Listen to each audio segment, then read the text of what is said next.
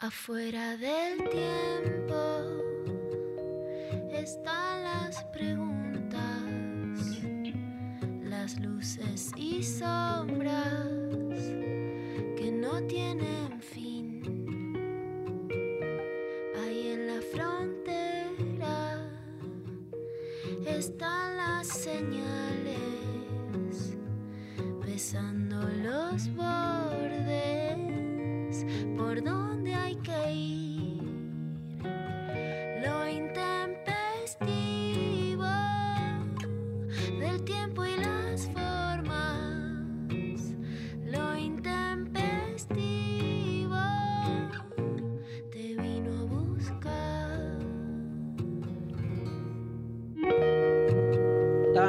Hace muchísimas semanas, muchísimos meses, este programa.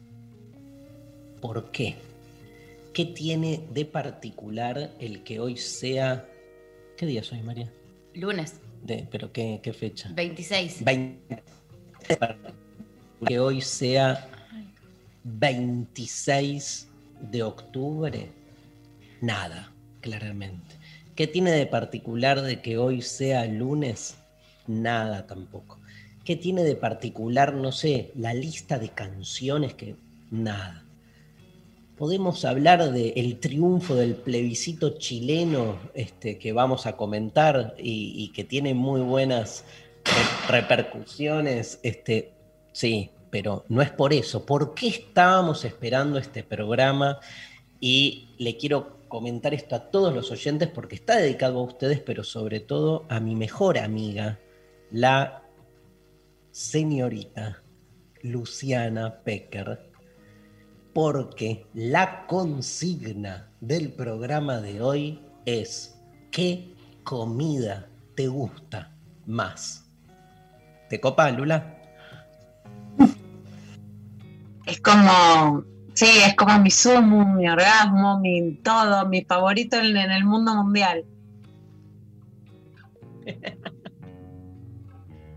¿Qué comida te gusta más? Es la consigna que vamos a este, trabajar hoy a lo largo del programa.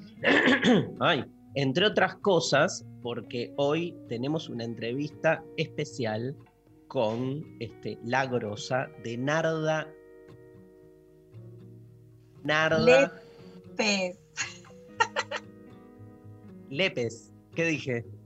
Dije Te la completé porque el Zoom, viste que te deja congelado, que uno no sabe si es suspenso adrede o si se perdió. Entonces, por las dudas, uno se va hablando como, como viste, como en- con un cadáver exquisito. Gracias, gracias. Acá hubo en realidad, hubo una acción que fue que cambiamos, eh, enchufamos con María Stanriver el cable de red. Entonces, este, el congelamiento tiene su causa. Pero ayer, por ejemplo, di una charla para la Feria del Libro de Chihuahua, México. Escuchaba ahí a la gente de México y no entendía cómo no estaba yo en Chihuahua comiendo, básicamente, porque cada vez que este, uno, obviamente, con Luciana Pecker, que hemos viajado tanto a tantas ferias, tantas charlas, tantos encuentros, número uno de nuestros viajes, conocer la gente de todos esos lugares que fuimos. Número dos, desplegar nuestra vocación y nuestro laburo. Número tres, ir a comer. Digo, yo me acuerdo de los lugares, y esto se lo debo a Felipe Piña, que cuando empecé a trabajar con él, yo estaba sorprendidísimo que él directamente, o sea, lo primero que hacía tres días antes de viajar era reservar, porque ya tenía los lugares a donde quería ir, todo fascinante. ¿Qué pasa con la comida, Pecker? ¿Por qué? ¿Por qué tenemos tanta, tanto vínculo? Porque placer, ¿no? Digo, no, más allá de muchas variables que le podamos dar, hay una que tiene que ver directamente con eso, porque es un espacio que nos da placer y punto. Yo creo que sí que es lo más parecido al sexo y que tiene también una larga historia y una larga historia con las mujeres, ¿no? Porque es desde el lugar en el que nos quisieron someter, ¿no? La cocina como el espacio doméstico en el que las mujeres tenían que quedar encerradas para ser serviles, ser útiles y ser un lugar de dominación. Un lugar a la vez claramente de creatividad y de amor, ¿no? Que puede ser por eso, es como el amor, puede ser un lugar de encierro y de eso huimos, puede ser una obligación y eso es un plomazo. Puede, hacer, puede ser comida rápida y eso también uno huye de ahí, ¿no? Sí, huye de ahí o te, digamos, o, te puede gustar. La comida rápida es la, digamos, es como la solución a la no cocina, básicamente, como industria, ¿no? Que ahí hay mucho escrito y es súper interesante. Sí, lo, asociaba, lo asociaba con el sexo, Lula. Digo, la comida ah. rápida, como el, lo que vos llamás, el, el, ¿cómo lo llamás? El sexo carilina, ¿no? El sexo carilina. Bueno, ahí habría una diferencia entre un rapidito, una rapidita, están bien, entran, ¿no?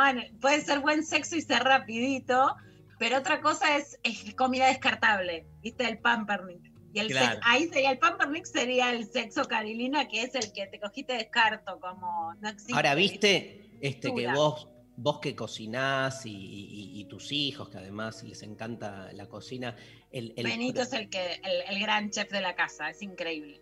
La elaboración, el proceso de, de la cocina, ¿no? También comparándolo con el sexo donde también, viste, como cuando con ese otro vas construyendo un vínculo en el que lentamente vas llegando a lo que finalmente va a ser el encuentro sexual, pero que no es algo, che, vamos a coger, ¿eh? sino como, este, como quien va cocinando la escena, ¿no? Porque este, es muy similar el proceso. Este, y bueno, hoy la tenemos a, Narda para, charlar con ella. Acaba de sacar un libro. ¿Te llegó el libro de Narda? Ahí, lo tenés. Me llegó y me encanta. Se llama. Decí, el título, por favor. Ah, yo te lo digo entero. A mí los puntitos. Porque tiene unos puntitos polémicos. Es 201 tips para no comer como él or y te ponen dos puntitos, yo te digo orto, obviamente. Imagínate si con todo este culo que tengo me voy a estar reprimiendo la palabra orto, ¿no? Supongo que ahí hay... no me reprimo nada. Pero la verdad que están, está muy lindo editado y están muy buenos los consejos. Me gusta. A ver, abrí, abrí al azar y léete un tip. Ay, me divierte, sí. Dale, mira, abrí acá al azar todo sirve. Medio limón, semi exprimido, te levanta una mila fría. El fondito del frasco de mostaza para la vinagreta. El culito del queso en la sopa o guisito. No tires nada. Amé. Está genial, además me re, lo reaplico. No tires nada. Narda, yo la sigo mucho en Instagram, es re de que no se tire comida, que se le, en medio de la cuarentena se, le pudrió un limón y se puso del orto porque tuvo que tirar un limón. O sea, Narda es, no tiren nada de morfi a ver, habría así, ¿eh? Usá yogur natural para vinagretas, ensaladas, salsas y para cocinar. Va bien con lo inspirado en el, medio, en el Mediterráneo Medio Oriente. Me encanta, porque aparte no hay una tradición del uso del yogur, ¿viste? En las vinagretas. La verdad, estamos tan acostumbrados a eh, aceite, vinagre y sal, ¿viste? el clásico condimento que es riquísimo, yo qué sé, pero este, yo cuando empecé a probar otro tipo de condimentación de las verduras, ya viste, con, con mayonesas o yogures o salsas, vinagretas que tengan, no sé, mostaza, ¿no? Se lleva tan ah, bien. La vinagreta, eh. mostaza, miel y aceto balsámico me fascina, mi, mi favorita. Bien, y vamos. me encanta. Una de las cosas que hice muy de cuarentena fue comprar una yogurtera. Una de esas cosas que decís, ¿para qué? Sí, me compré la yogurtera y lo hacemos. ¿La usás? Por supuesto. Tengo la suerte de que Benito a todo lo que hace le pone magia. Entonces hace un yogur de mango riquísimo, pero la usamos. Yo tengo muchísimos eh, artefactos de eso. Soy más de compra artefacto que nunca usa. Obvio. Hay muchos artefactos fallidos. Obvio odio que me pase eso, pero en el momento me recebo, no sé qué, y después digo, ¿para qué era? Ni siquiera me acuerdo para qué es, ¿entendés? No, eso. Cuando lo querés usar no lo encontrás, que eso sí me pone de la cabeza. Pero a la vez si no tenés, cocinás menos también.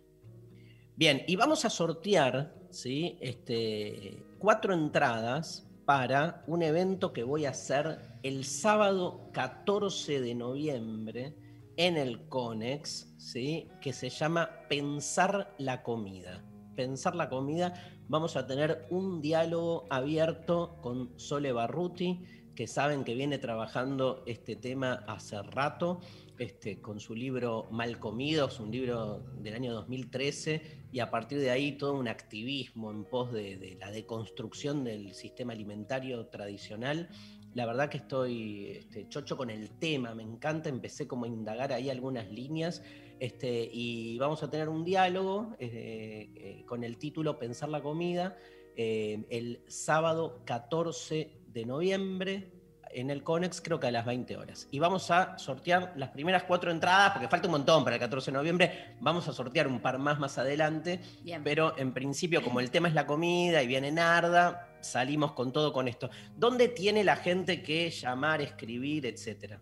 Bueno, nos mandan entonces al 11 39 39 88 88. eh, nos mandan también a través de Robalo Intempestivo en Twitter, en Instagram y en Facebook. Participan por todos, por todas las redes eh, y nos responden cuál es su comida favorita. Sí, Es simple. ¿Cuál es tu comida favorita? Este, eh, hubo muchos audios el viernes, les agradecemos muchísimo. Cierto. La gente cantaba. El viernes cumpleaños Charlie García, Lula, y la, Sí. Le pedimos a, a la gente que nos cante partes de canciones de Charlie.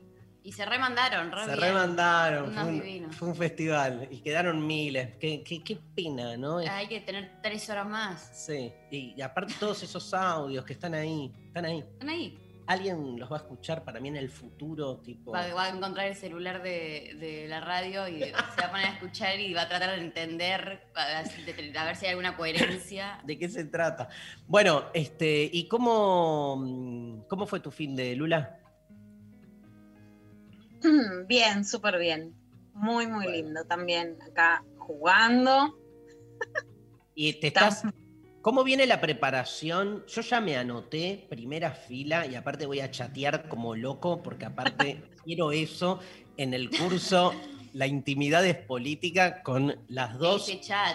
periodistas feministas que más respeto de la Argentina, que son Luciana Pecker y Mariana Carvajal. Estás, este, ¿cómo viene? Ahí el programa me fascinó. O sea, todo, quiero todo eso y, y- y bueno, y voy, puedo participar en el chat, ¿no? Por supuesto, Dari, Ah, sería un honor que participes en el chat. No va a estar Sofi porque la dejamos descansar, pobre Sofi no tiene tregua, sino, pero va a estar Irina Sterni, que la verdad que estamos reencendidas con Mariana hablando todo el día, que hablamos, digo, hace 20 años que nosotras nunca trabajamos juntas y nos hablamos todas las semanas por todos los temas que hacemos. Somos muy compañeras de trabajo hace muchos años, digamos, todo el tiempo intercambiamos sobre casi todo lo que escribimos y lo que decimos. Tenemos, tenemos un nivel de compañerismo muy alto. La primera nota que escribí, Mariana ya la había escrito sobre la pelea por la ligadura de trompas y fue antes del siglo XXI, en el, Mirá, en el 98. O sea, imagínense los años que venimos remando juntas, así que estamos súper felices de, de hacer este ciclo que se va a llamar La Intimidad es Política y como hablamos con Mari la semana pasada, cu- cuáles son los derechos del deseo, ¿no? Que para mí es el paradigma de lo que cambió absolutamente la agenda. Bueno, la tenemos a Mariana, en, en est- esta semana vamos a tener una entrevista con ella y vamos a la consigna, eh, ¿les parece? Ya hay dos audios, dice Lali, hoy está Lali Rombolá en este, la, grosa Lali, Vamos, Lali, conducción. no está Pablito hoy, este, así que la estamos viendo a Lali ahí manejando todo, productora de aire, a pleno, Un beso. Lali. Un beso grande a Pabli que, que tiene una muela que sacarse, pero me encanta verla a Lali en los controles. Quiero saber cuál es eh, tu comida favorita, entonces. Contestemos la consigna nosotros. Empecemos. Empiezo yo, que es muy fácil. Mi comida favorita, voy a decir dos. Uno, lejos, si me pones, tipo, tenés que elegir una, la picada. El tapeo. O sea, poneme platitos. Y que en los platitos haya de todo y cuanto más heterogéneo, mejor. Esa es la. Y más la picada típica, ¿viste? La picada española, esa que viene con aceitunas, fiambres, pero también algún marisco y algún escabeche. O sea, puedo llegar puedo decidir morirme comiendo eso. es como es, el esplendor. Y después sí, si tengo que elegir así como un corte de comida, claramente todo lo que es pescado y mariscos me quedo ahí número uno. Digo, mucho más que las carnes, que los fiambres y mucho más que las verduras ranquean muy alto, pero pescado y marisco lo tengo ahí como number one. Lula Pecker, Yo tengo una recomendación que hacerte de una laburante, porque sabes que de las cosas que más me gustan que han pasado en esta cuarentena es que realmente se empezó a comprar mucho más morfi a laburantes, a la UTT, a los laburantes de la tierra. Y hay una laburante del ceviche, de la Quiero. comida peruana, que yo sé que te encanta, que te voy a recomendar, porque es una cocinera súper, pero súper laburante, que es Lilita, Co- Lita Cocina Peruana. Bueno, que es riquísimo y que te va a encantar. Y está genial además saber que uno le compra directo a, una cocinera que está laburando. Lita Cocina Peruana en Instagram.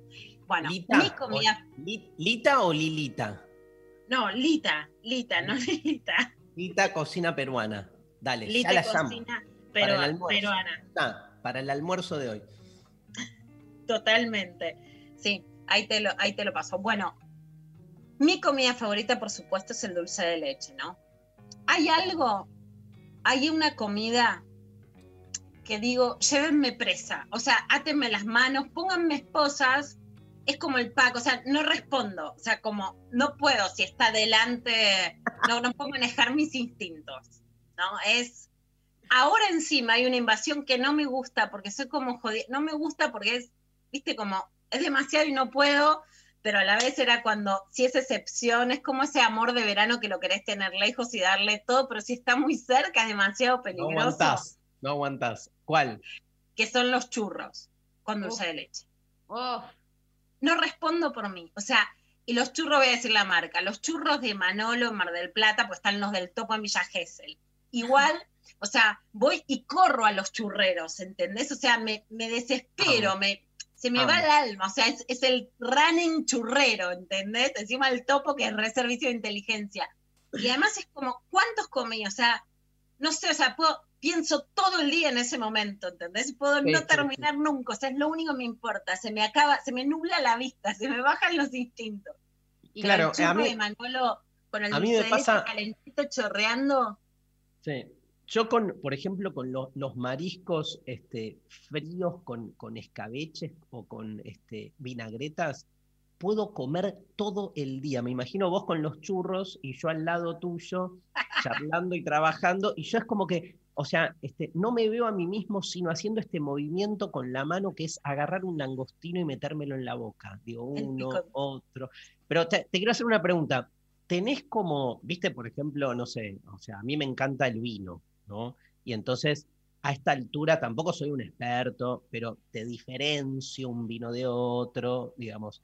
¿Vos tenés esa capacidad, esa aptitud con los dulces de leche? ¿Vos este, decís, sí. sí, sí. Sí, por supuesto. La verdad es que el mejor dulce de leche claramente es uruguayo. El dulce de leche que no es casero. Claro. Y cuando fui a Uruguay, a Montevideo, me volví loca. Y cuando las lectoras y eso me terminaron regalando, yo te conté, o sea, me iban a detener por dealer de dulce de leche. O sea, tenía una valijita así con seis tarros. Yo dije, se va a romper, que se rompa, que se caiga, que se. Estaba la valija llena de ese vidrio grande, viste, uruguayo, dulce de leche, y yo estaba feliz como.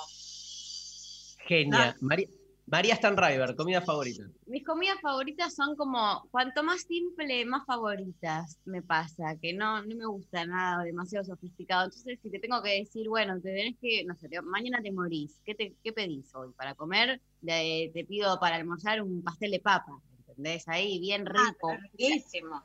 gratinadito arriba con un quesito, con Sos muy la del, carne. muy del pastel de muy papa. fan. Si la carne, si la carne puede ser de, como así desmechadita, eh, mejor. Ah, porque no le- picada, no picada, sino. no, no, también, también picada, pero si me decís, "Ay, hagámoslo un poquito más gourmet, te digo, bueno, le echamos la carne, ¿viste? Le ponemos unas cositas. Sin, eh, sí, eh, hay mucha gente que le pone mm, a veces de pasa de uva, que eh, Yo no, estoy pasa de uva. claro, yo no, yo estoy del otro lado de Aceituna, la vereda. Aceituna tampoco. me cuesta un montón. Huevo. Huevo sí, huevo adentro, huevo adentro. Pero esas dos En cosas la masa, por ejemplo, hacen el mendocino, que es con pasa de uva, que es el Claro. mío, y sin pasa de uva, como los dos. Las dos versiones. Este, así que si tengo que elegir uno, elijo ese. Si no, todo después todo lo que es pastas también. ¿no? Lo- los- unos buenos ravioles, viste que decís, como raviole de cualquier cosa, ya meteme cualquier cosa dentro del Bueno, raviol, que que Yo en la cuarentena morí por también otro lugar, un modón que me encanta y que también la remó mucho, que es Salgado, que hacen pastel de papa. Y para el Día de la Madre dije, quiero comer ravioles de batata, que me enloquecen. Qué rico. Como, bueno, es el sumo. Te quiero decir que mm, no me pasaste el contacto de Lita. Yo ya te estuve gestionando el fin de semana, te estuve gestionando cosas con Lita, contactos con Lita el fin de semana, pero ya mismo te lo voy a pasar. Estoy muy mal porque estoy desesperado y Lita no, no me aparece. No, estoy desesperado aparte porque no puedo abrir esto. Acá está. Em, bueno, recordanos los teléfonos, Maru, Claro. y nos vamos. Dale, 11 39 39 88 88, 11 39 39 88 88. Nos mandan ahí mensajitos escritos, mensajitos por audio también. Arroba lo intempestivo en Twitter, en Instagram y en Facebook. Participan entonces por todos esos medios de comunicación.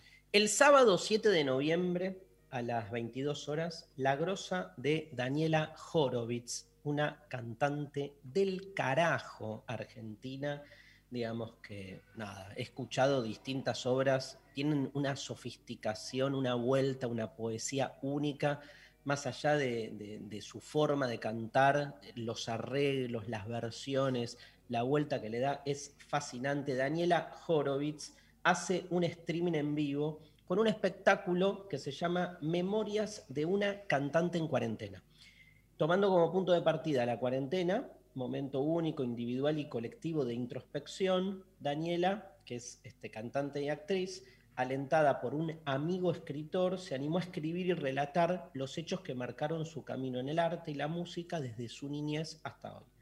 Entonces, en esta nueva apuesta, cada uno de esos relatos, atravesado por hondas emociones, viajes y mucho humor, es coronado por una canción propia o ajena, interpretada por su voz y acompañada en piano, guitarra y lira.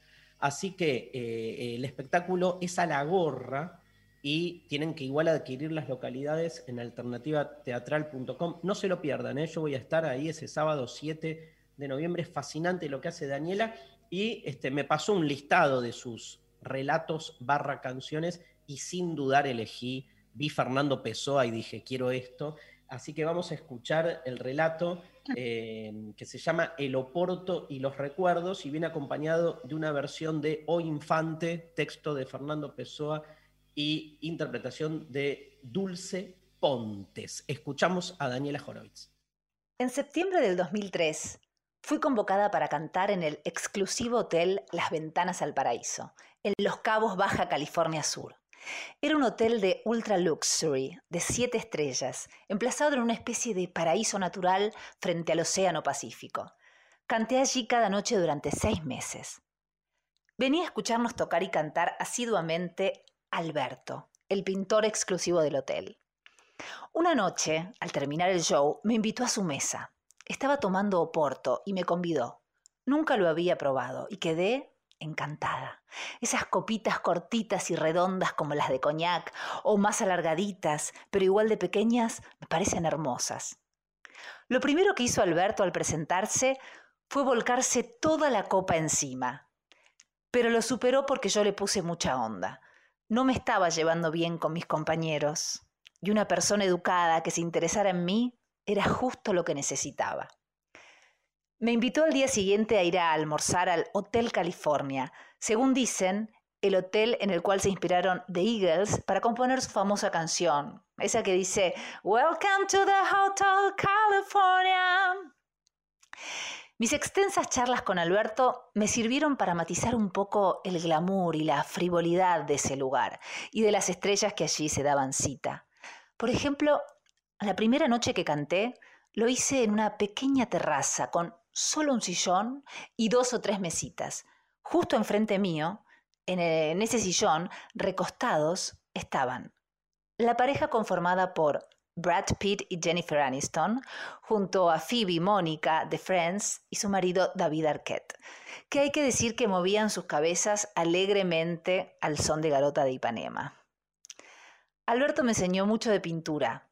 Hablábamos de libros, de música, era un fanático de Bach. Hacíamos largos paseos, incluso me enseñó a manejar. Fue una linda amistad que se forjó durante todo ese tiempo y que me dejó también este amor por el Oporto. Años después, recibí un cariñoso correo en el que Alberto rememoraba nuestra amistad, que dice así.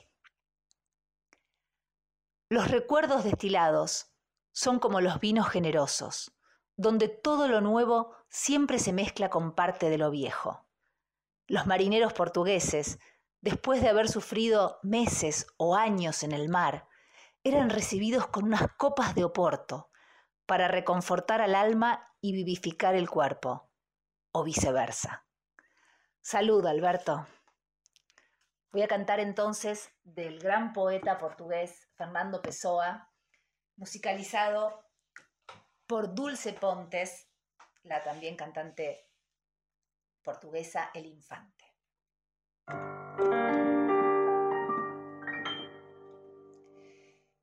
Deus quer o homem sonha, a obra nasce. Deus quis que a terra fosse toda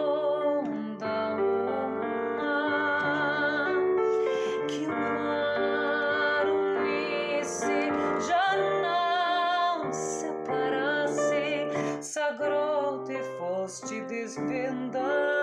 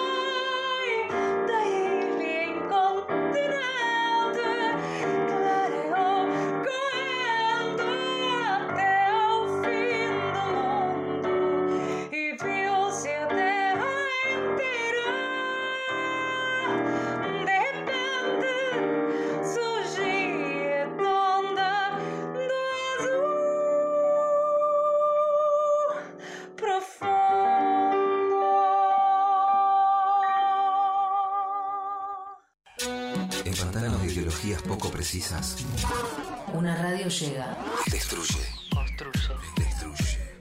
Y traza una línea por el caos. 93 7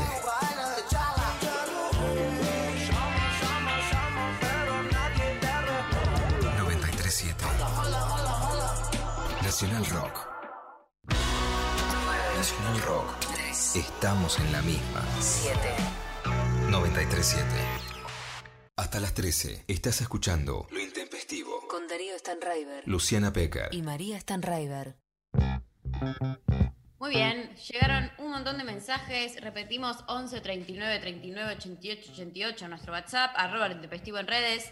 Eh, buen día, genios. Nos dicen por WhatsApp. Mi comida preferida son los fideos con pesto de mi vieja. Soy Emanuel desde Mendoza. Amo el pesto. ¿Vos, Fan Lula? del pesto. Amo el pesto, o sea, ahora que, que cerró Pipo, para mí fue un dolor en el alma. Fueron muchos años de ir a Pipo, nunca, jamás pedí otra cosa que no fueran pedidos de pesto.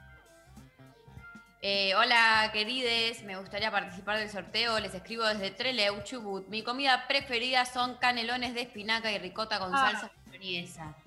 Me encanta. Tranqui.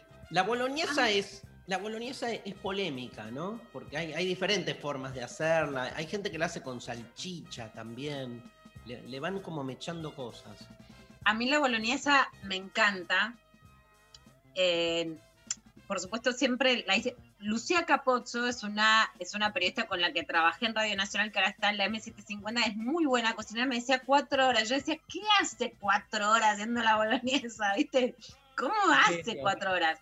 Pero este año en algún momento me puse, por supuesto, también con recetas de Paulina Cocina, entre lo que sé y lo que vas viendo que sumás, intenté da- darle un poco de onda. Otro. Buenas, yo soy fan de los ñoquis de mi vieja. Fue mi primer comida. Amo todo lo que tenga harina, pizza, pastas. ¿Qué se va a hacer? Lali, un audio. Hola Intempes. La comida que más me gusta de todas las comidas que yo, no sé, desde que tengo uso de razón, es lo máximo, es mi objeto de deseo morfológico, es el rogel. De hecho, Ah. para mi casamiento, cuando en su momento me casé hace 20 años, me la había pedido una grande toda para mí. Y no la compartí en la mesa de dulces y no lo comparto con nadie. No me saques un pedazo de rogel porque mato, mato. Les mando un besito. La rebanco. Es que la comida Luciana- está muy ligada al amor. Mira, los ñoquis, los ñoquis los hacía mi abuela Tita. Y vos llegabas y estaba la mesa amarilla llena de ñoquis. Y yo aprendí a hacer ñoquis, que no es que soy recocinera, pero y hacer, pasarlo por el, el tobogán, que le quede la formita, o sea, como me hace feliz. Y, ¿viste? y hay un recuerdo ahí de donde hubo amor que es increíble. Y mi viejo, Viste que Que todo el mundo dice los ñoquis, los ñoquis de mi vieja, los fideos, o sea, hay siempre una remisión a, a lo familiar. Este, y el rogel tremendo, ¿no? Un ah, postre. Rogel tremendo, Eh, mi papá con el que hay muchas Te hago una pregunta. Sí. Te hago una pregunta, porque este, vos sos de.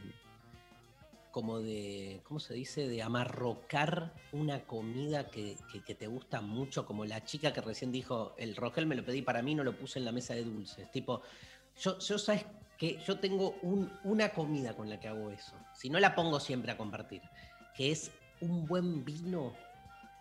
Y medio me lo, me lo, me lo ortigo, ¿viste? Te lo encanta. Yo soy muy generosa y me gusta mucho convidar Morphy. Y, y- y lo saben, Pero ¿no? ¿con O sea, qué no? ¿Con qué- con- el dulce no? leche con Aperolé. Les- No, hay una anécdota que mis hermanas me joden mucho porque era chica, me traían dulce de leche Uruguay y me lo encanutaba en mi placar. Pero tipo 12 años, ¿entendés? Yo te banco, me- te banco, te banco que siempre. quiero usar, tipo la serenísima, ¿qué es eso? me lo encanutaba en el placar. Otro mensaje. Mi plato favorito es el locro, pero ese locro bien, bien espeso con todos los ingredientes potentes como panceta, chorizo colorado, pata de cordero, etcétera. O sea, cuando te deja de la boina. Saludos, Ramiro. Y con el chimichurri especial que se le hace al locro, que es una locura absoluta. Por ahora estamos este, todos alineados. Pasame otro audio, Lali, porfa.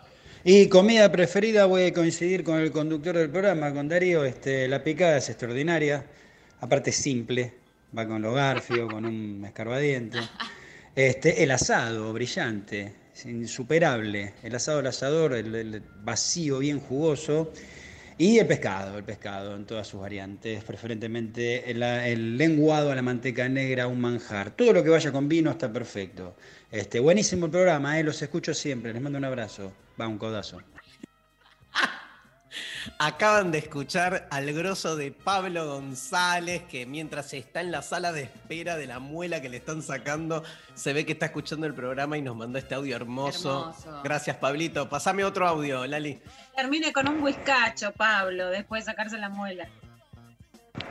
Yo sé hay algo de la comida, más allá del placer que me genera comer porque soy un gordo de mierda, es el perno que es que llegue a las 7 de la tarde y con mi compañera mirarnos tipo así, casi sincrónica y decir, ¿qué comemos esta noche?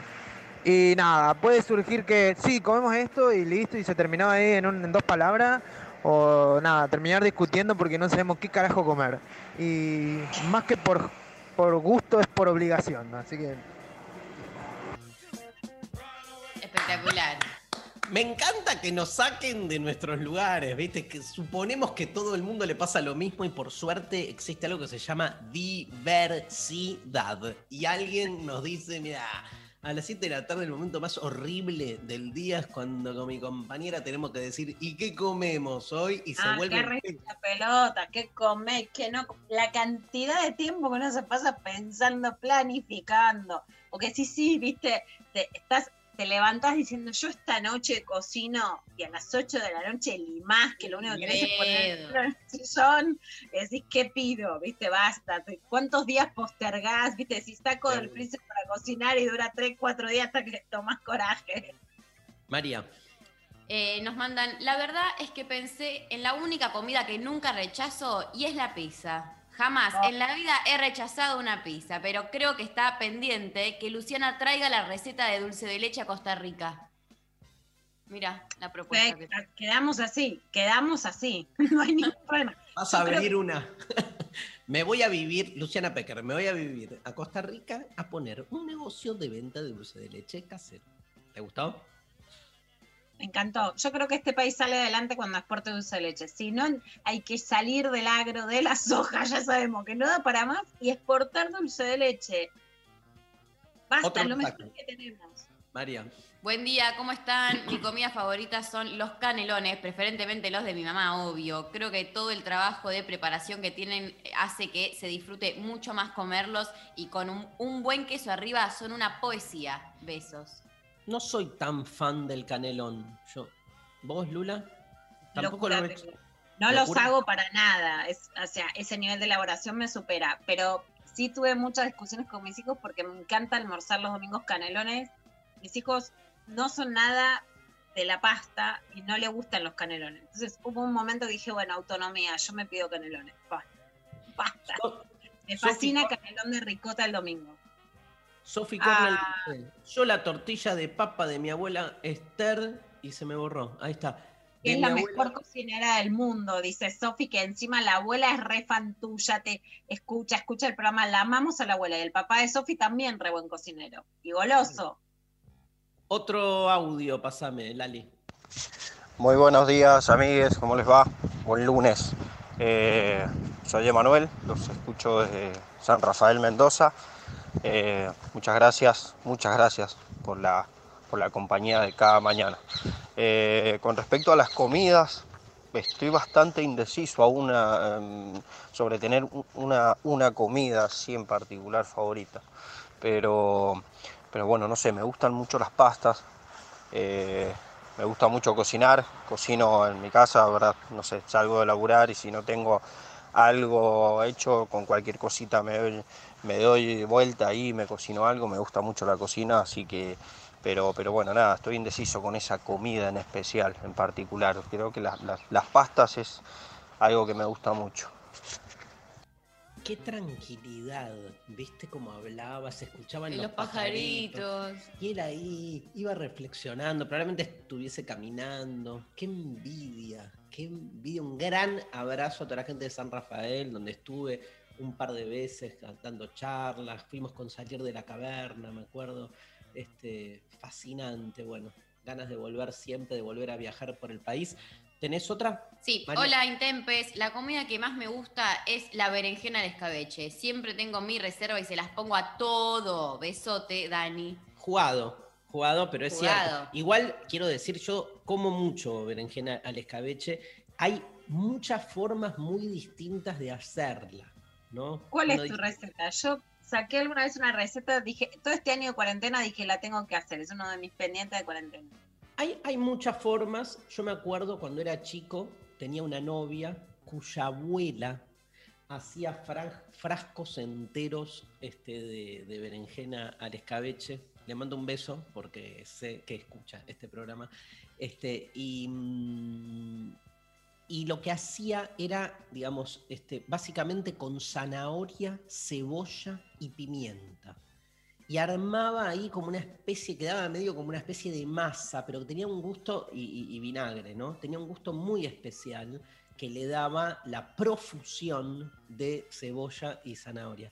Digo, prefiero esas berenjenas que la, la berenjena mal llamada al escabeche, que en realidad es una berenjena como este, al, al chimichurri, digamos, ¿viste? Que le mandan especias Sí. varias, este, eh, una vinagreta más especiada. A, a mí el, escabeche tradicional con zanahoria y, y cebolla y pimienta me parece lo más. Me encanta. Y después me gusta muchísimo la, La berenjena, la, la berenjena ahumada, muy esa berenjena, viste, como la, la- la hacen más los árabes, que está buenísimo. Este, eh, es- yo estuve, este, bueno, con María estuvimos viajando mucho y por Medio Oriente estuvimos comiendo comida árabe Qué rico.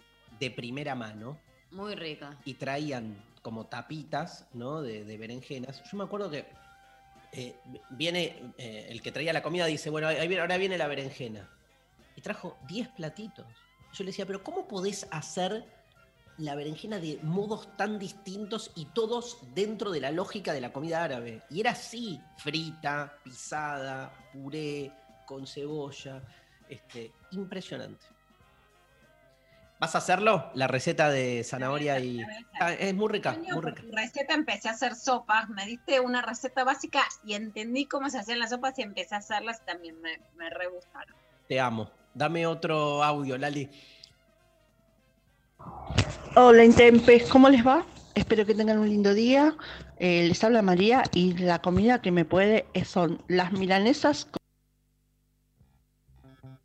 Se nos fue. Ahí están. Las milanesas, dijo. Es la comida favorita de mi hija, obviamente. Les habla María y la comida que me puede son las milanesas con tortilla de papa babé, como la hacía mi vieja, obvio. Eh, además de ser lo que más me gusta, tiene sabor a, a infancia. Les mando un beso. Hay mezclas, hay mezclas, Lula, que son como las mezclas como que en general no se mezclan. Por ejemplo, me acuerdo de una persona que le gusta mucho, yo digo así persona, no sé qué, digo, para no nombrar, digo, este, porque nadie conoce a la gente que nosotros conocemos. Una amiga, un amigo, una. Bueno, que le gusta comer tarta con ensalada. Yo me acuerdo que A mí para mí es. Claro, pero yo le decía, pero no da, o sea, no ¿Por da. no da? No, no es que no da. Da lo que quieras con la comida, pero como que no es. Vos pedís milanesa con papa frita, como la guarnición, en principio, no se estila con la tarta. Tipo, una tarta de zapallitos con ensalada o con papas fritas es como. Bueno, Sí. Sofía me dice que la tarta lleva guarnición, listo. Obvio que lleva guarnición. Estaba- Quedaste del otro lado de la grieta. Quede del otro lado. Pero hay, toda comida es guarnicionable, claramente, pero hay comidas que tienen como más, o sea, A mí me molesta más cuando solo es guarnición. Cuando te dicen, no, esto es guarnición, no lo puedes comer como plato. los odio, los odio, obvio. Este, eh, pero después hay comidas que si no pedís guarnición te sacan cagando. También odio Ah, eso. como que no las podés comer solas. Claro, quiero una milanesa. ¿Con fritas? No, milanesa. ¿Con puré? Bueno, como No, de milanesa, la boludo. ensalada, a mí me pasa con la milanesita la mozzarella, que me encanta. Y es una de esas comidas que parecen fáciles, son las más difíciles. Una milanesa a la mozzarella no te la hago en mi casa.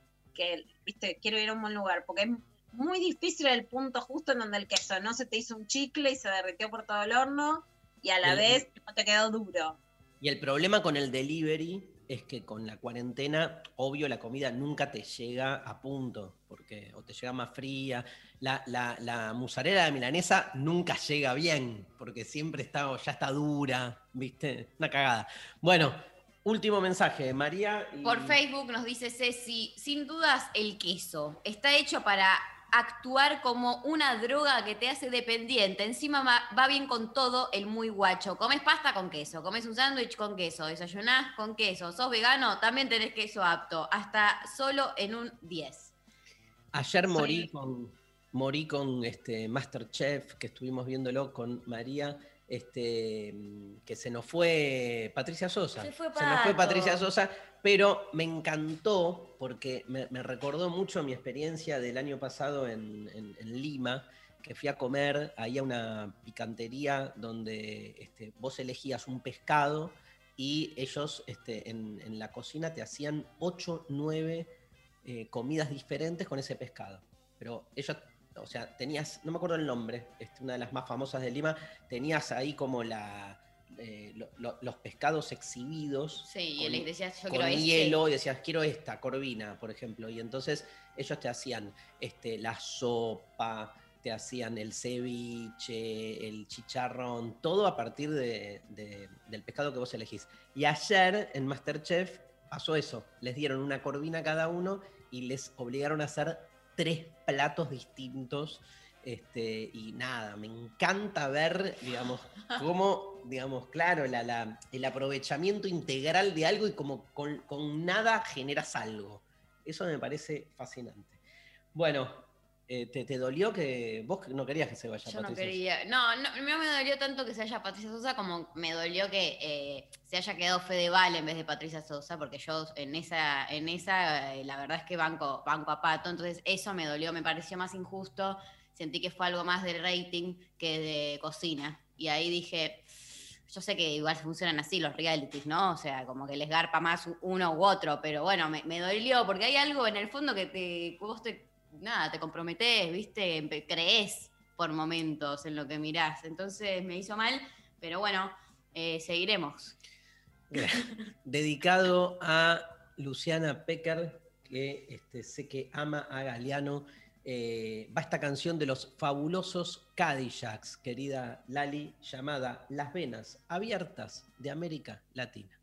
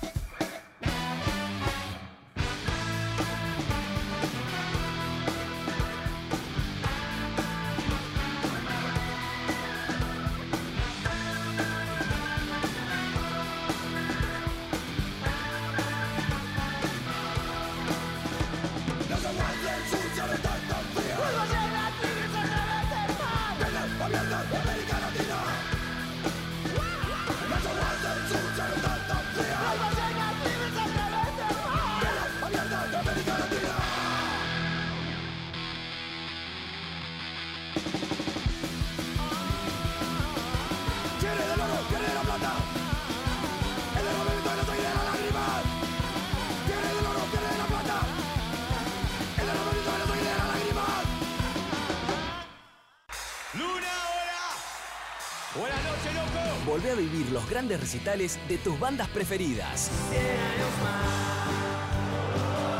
Festival País Rock, sábados a la medianoche en la televisión pública. 937. Seguinos en Facebook, Nacional Rock 937. Lunes a viernes. De 11 a 13. Lo intempestivo. Darío Stanraiver. Luciana Pecker. María Stanraiver. Creo que no hay nada importante este, en el mundo y en la realidad como para este, nada, dedicarle tiempo a eso, pero bueno, como está escrito en el guion, tenemos que darle paso a esta clavada de noticias con Luciana Pecker. Uf, qué semanita, ¿no? Una semanita, pero entre muchos tembladerales, la semana pasada hubo una alegría democrática en Bolivia porque fue elegido Luis Arce del MAS y esta semana hay una alegría democrática en Chile, en medio de una cuarentena que nos pone en extremos, una cuarentena y una pandemia que hizo eh, revivir a derechas extremas, a tensiones políticas muy fuertes. Chile votó por enterrar la constitución de Pinochet. Hay eh, un, afiche que realmente es muy conmovedor, que está circulando por las redes sociales, que está la cara que en realidad no se ve de Augusto Pinochet, dice, borrar todo tu legado será nuestro legado. Claramente en un Chile que, eh, en el que la dictadura militar duró mucho más que en Argentina y que en Uruguay, hasta 1989. La última decisión de Augusto Pinochet fue justamente eh, declarar totalmente prohibido el aborto en, en, Chile, ¿no? Ese ensañamiento muy particular con las mujeres. Se va, por supuesto, a Londres con una impunidad que ya no tenían los militares en la Argentina.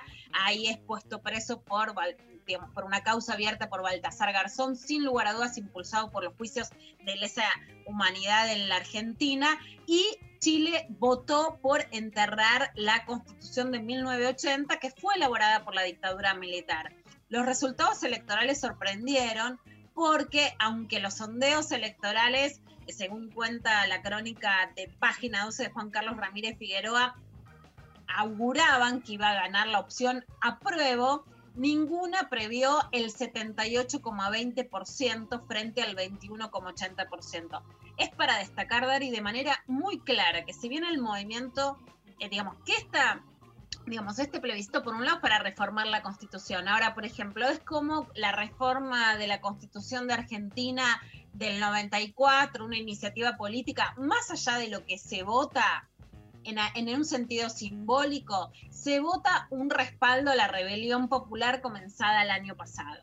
¿no? Esa rebelión popular, y sin lugar a dudas es lo mismo que pasa en Ecuador y en otros lugares de América Latina, son muy difíciles de encauzar en lo electoral o en lo político, ¿no? Hay una explosión popular que después es difícil de organizar y de llevarla a planteos concretos. Esta constitución va a hacer grandes cambios, no se sabe. Más allá de la expectativa, si hay un voto simbólico de respaldo a esa revuelta que se vio licuada y se vio, digamos, favorecida por la...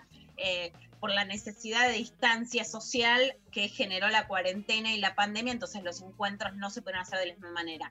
Más allá de que es una rebelión social en contra, además Chile tiene una política económica, digamos, mucho más dura que la Argentina, con la universidad privada, con el endeudamiento de los estudiantes, con las lo que acá conocíamos como las AFJP, allá son las AFP, con la jubilación privada, digamos, una privatización muy fuerte, una élite mucho más fuerte, es un golpe simbólico muy fuerte al capitalismo en América Latina porque el modelo del neoliberalismo era Chile. Esta, este voto dice no al capitalismo, no, de ninguna manera, pero es un respaldo a la necesidad de reformar la estructura chilena.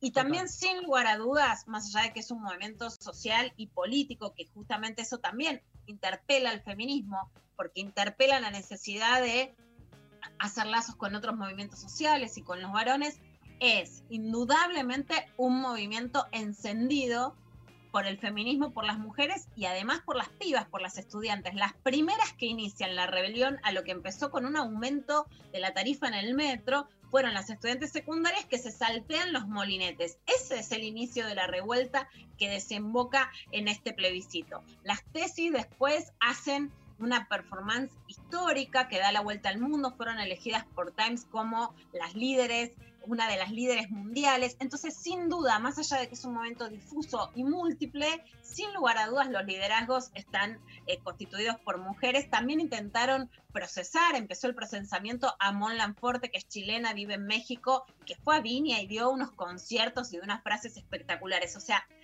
aunque no hay cabecillas en la organización, sin lugar a dudas la iniciativa fue tomada por las mujeres y por los feminismos. Vamos a escuchar una pequeña anécdota de alguien que le preguntaba cuánto estaba esperando en la cola y una mujer que dijo esto.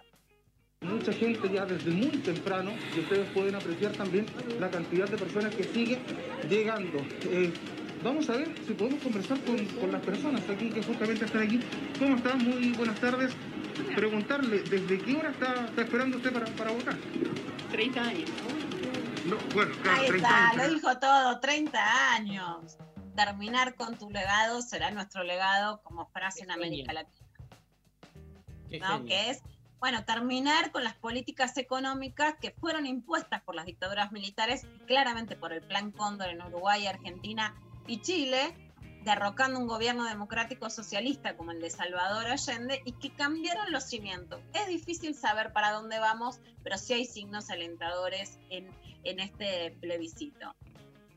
Y en, en la Argentina, un tema que por un lado existía hace muchos años, que era la disputa de Dolores Echeverre con Luis Echeverre, expresidente de la Sociedad Rural, exministro de Agricultura de Mauricio Macri, un referente sin duda ¿no? de, la oligarquía en la Argentina que sigue vigente, y un tema que más allá de ser privado sí se ha tomado en un intento de hacer, digamos, algo muy parecido a la 125 durante el kirchnerismo o al primer intento de lo que pasó con Vicentín, que hubo muchos sectores que lo tomaron como que ahora venían a expropiar todas las empresas privadas y empezaron a hacer banderazos. Ayer estaba convocado uno. Escuchemos, por ejemplo, lo que dijo Alfredo Leuco sobre la decisión de la justicia de eh, decir que Echeverre no podía entrar a su propiedad y de una medida que se toma muy frecuentemente, y mucho más cuando hay una denuncia por violencia de género, que es lo que está denunciado en la causa de Dolores Echeverre hacia su hermano, eh, que es el bozal legal, o sea que alguien no puede hacer uso de las redes sociales o de los medios de comunicación para preservar a la víctima y el proceso judicial. Pero esto decía Alfredo Leuco. El juez Raúl Flores había este, cometido una verdadera barbaridad con el fallo, pero ahora lo ha complicado mucho más a esta altura. Me parece que no hay otro camino que iniciarle un juicio político. El juez Flores acaba de notificarle a la madre de Luis Echeverri, a los hermanos y a Luis Echeverri que a partir de este momento no pueden realizar declaraciones radiales, televisivas ni por redes sociales que perturben a los usurpadores.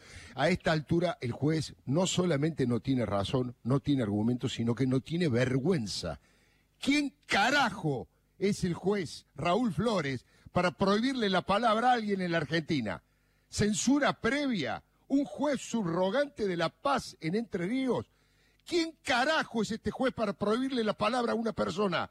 ¿O no vivimos en democracia? ¿Estamos todos locos? ¿Avanzan? ¿Avanzan a paso redoblado? Señores, la democracia y la república está cada día en peligro. Quien quiera oír, que oiga.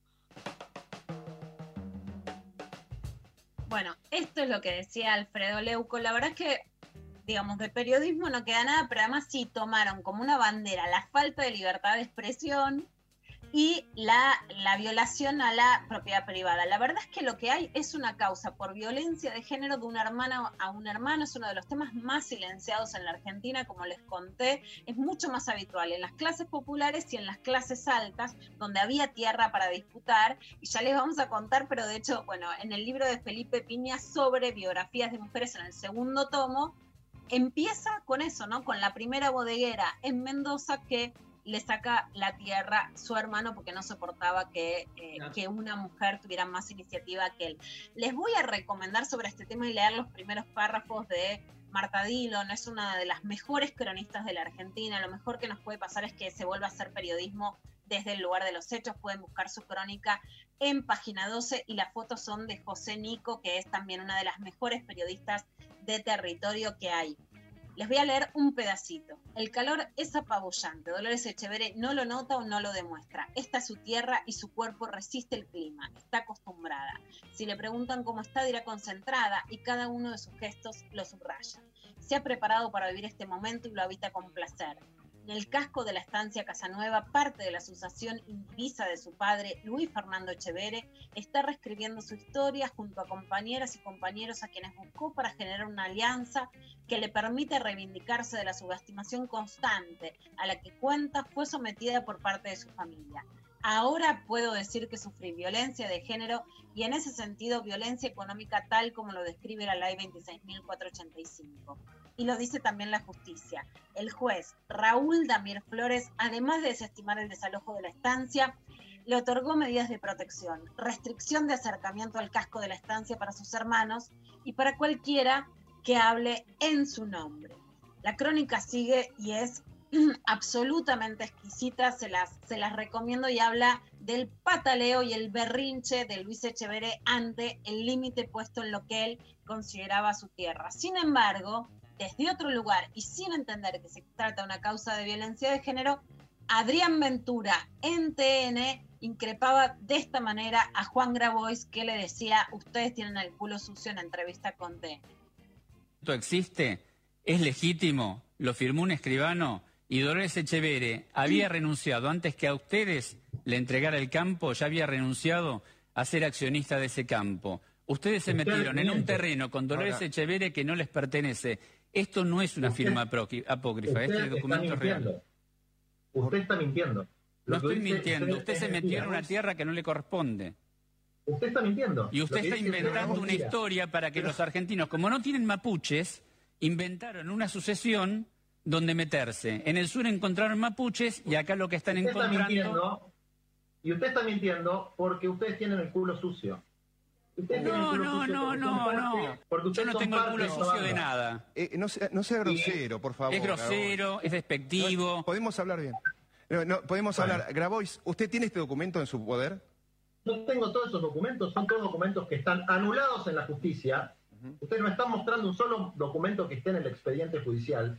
Son todos documentos nulos, son todos documentos que están impugnados, son todos documentos que el juez de la sucesión ya dijo que no eran válidos, son todos documentos. ¿Por qué no pide al registro Sí. de la propiedad eh, los titulares accionarios de Nexus o de las Margaritas S.A.? A ver qué le contestan. Acá, Mirus. Si Hay usted quiere, con maniobras societarias fraudulentas como las que hizo históricamente Echeverre, para vaciar el diario Paraná, para tener en trabajo esclavo a los cornejos, Ah, me parece- me parece que usted se dio cuenta, me- con las mismas maniobras societarias. Me parece que usted se acaba de dar mujer, cuenta, me parece que usted se acaba de dar cuenta que se metieron en un terreno equivocado. Dolores Inventaron, un conflicto donde no lo hay. Como no, No, encuentran señor, mapuches, inventaron un conflicto Acá lo que donde no lo hay. Bueno, la Pero verdad que sí. No, muy intenso y además sí, por supuesto, lo que dice Dolores Echeverre es que esos papeles están firmados, pero igual que en muchos casos y además igual que, eh, que muchas cosas que también lo que me sorprende es que cuenta Mariano Macri en el libro de Santiago O'Donnell que ya se puede leer, digamos, que un papel esté firmado no quiere decir que vos sepas lo que estás firmando y eso es una ABC del periodismo, digamos, ¿no? Hay mucho más cuando hay una causa judicial, digamos. El nivel de afirmación de TNI, ustedes como acá no tenían mapuche se metieran, o sea, ese nivel de chicana baja para un periodista como Adrián Ventura, que supuestamente hace judiciales, realmente está completamente salido del periodismo y por supuesto que haya un papel firmado no quiere decir que ahí no haya habido algún tipo de extorsión, de obligación en todos los casos, ¿no? De malversación. Una de las cosas, por ejemplo, que dice Dolores Echeverre en la crónica de, de página 12 de Marta Dillon es, en mi familia se compra sin plata, siempre, nunca se pagó un precio como corresponde, ni al trabajador rural, ni a la niñera, ni a nadie. Cuando hay un muy buen negocio se cierra con un whisky. Las tierras de la escuela, los Echeverre las consiguieron a punta de pistola y sin un solo papel. Cuando vos tenés un diario, se refiere a un diario entrerriano, no es solo la pauta lo que se arregla. Si vos vas sosteniendo el relato de tal o cual político, en esta provincia los negocios llueven. O sea, hay una denuncia sobre la forma sistemática. Recordemos que los Echeverre también tuvieron una imputación por trata de personas, ¿no? Algo que se investigaba y se liberaban de hecho a trabajadores y trabajadoras rurales durante el kirchnerismo y se baja, ¿no? Con la anuencia del Momo Venegas que después muere durante el, macrismo. Eh, son formas de hacer negocios completamente ilícitas y en donde la extorsión es parte de esa maquinaria. Así que es un tema, por un lado, muy delicado, pero que además ha puesto la derecha a un nivel de reivindicaciones muy alta, ha puesto a la Argentina en una tensión muy, pero muy fuerte que por supuesto lo vamos a seguir. Por otro lado, también un grupo de feministas como Estela Díaz, Graciela Morgade, Dora Barrancos, salieron también a respaldar a Dolores Echeverre. Bueno, por otro lado, digamos, a ver, sí es interesante que esto nos habla de una derecha exacerbada, exacerbada en sus demandas, en su relato y jugando a todo, ¿no? En el relato de la defensa de la propiedad privada. El, el, referente que estaba mejor posicionado en las encuestas fue aplacado ahora por la reaparición de Mauricio Macri, Horacio Rodríguez Larreta, que eh, representa otro matiz a la derecha, ¿no? Pues si hay algo que se acabó en la Argentina es decir que toda la derecha es igual. Podés criticar cosas de Horacio Ra Rodríguez Larreta y podés criticar cosas de Mauricio Macri, pero la derecha ya no es igual. Hay una derecha moderada y hay una derecha extrema diferente. Incluso dentro de Cambiemos hay grandes diferencias. Bueno, más allá de eso, Rodríguez Larreta sigue jugando a mostrar ser una centroderecha más moderada y hacer gestión pública. Esto decía, más allá de las referencias al caso Echeverría y al clima político, sobre la cuarentena en la ciudad de Buenos Aires. Hoy el promedio de casos nuevos de las últimas dos semanas está en 800. Eso da una tasa de contagiosidad, el llamado R, de 0,95. Y también con una baja en la ocupación de camas de terapia intensiva que está en aproximadamente 40%.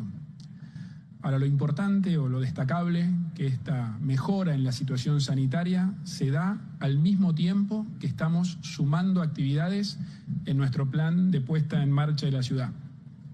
O sea, sumamos actividades y la situación sanitaria está estable y mejorando el último mes. Ahora, tenemos que ser muy cuidadosos porque el virus sigue circulando. Circula en la ciudad, circula en otras zonas de la Argentina bueno, esto era lo que decía Horacio Rodríguez Larreta, sigue con las aperturas de espacios cerrados, de gimnasios, por ejemplo, una, sí.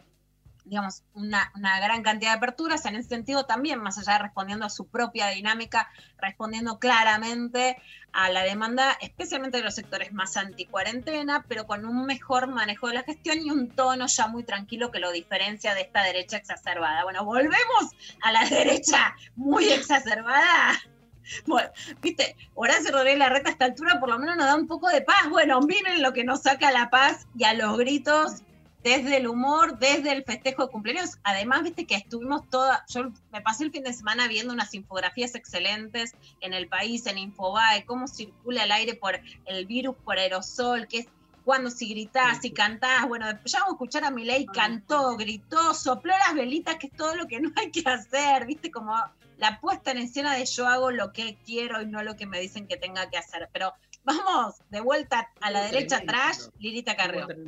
Estuvo tremendo, Ay, tremendo. hablar. No aguanto, soy Lilita la pistolera, que afectó no, no, no. el prestigio de Aníbal Fernández. San Aníbal, perdón.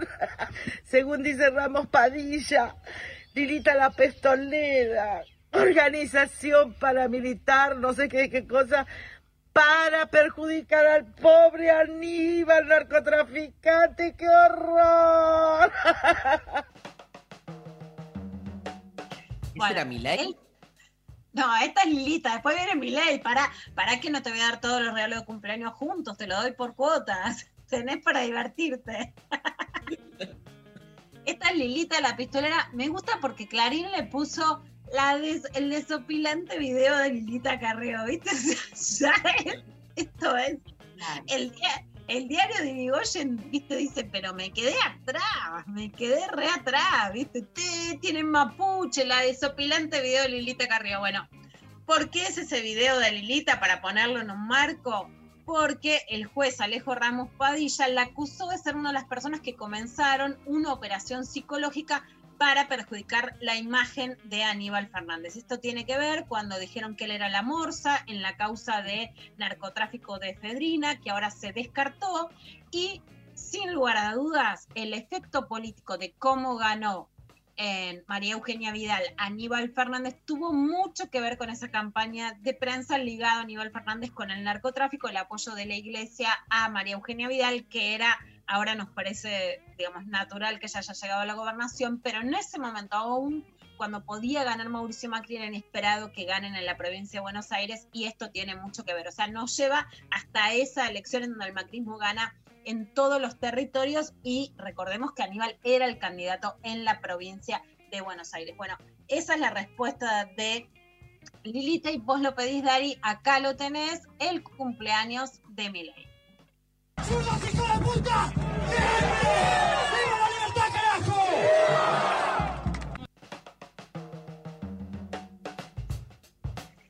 Bueno, viva la libertad, carajo. Pero para, viva- para- no entiendo. Cumplió años eh, Milei y, y- y, bueno, y, y fiesta, digamos. No, pero había un montón No lo de vi, gente- no lo vi. Había un montón de gente en la plaza. Se juntó Fue- gente en la a ver, yo quiero hacer lo mismo, Mari. Vos cumplís dentro de Explicás porque, mira, Luciana, yo te voy a decir algo. En dos semanas o menos cumplo años y quiero saber entonces cuáles son las posibilidades. un acto político directamente. Llevamos la torta en un parque, como dicen que hay que hacer ahora, al aire libre, pero hicieron un acto político de lanzamiento de esta coalición de extrema derecha en la ciudad de Buenos Aires, que el candidato a diputado sería Javier Milei, que, eh, que tiene el respaldo electoral ya de los sectores que van por derecha de, de Milei. Dijo sí, además en el acto zurdos de mierda, dijo, que más Ah, allá bueno. de que me, me dé gracia Tranqui. porque lo tomo con humor, sí claramente había mucha gente, no, para nada minimizo el crecimiento de estos sectores, claramente ya llamados como libertarios, claramente con un emblema y empezaban a citar pensadores y filósofos Dari de la libertad, ¿no? Con un, em- con un bagaje, digamos, académico en ese sentido, con muchísimos jóvenes, o sea, hay claramente un alza que en la cuarentena se potenció, pero muchísimo de lo que se llaman jóvenes libertarios o de la ultraderecha, diciendo que van a vivir mejor y el lanzamiento de un espacio político, ¿no?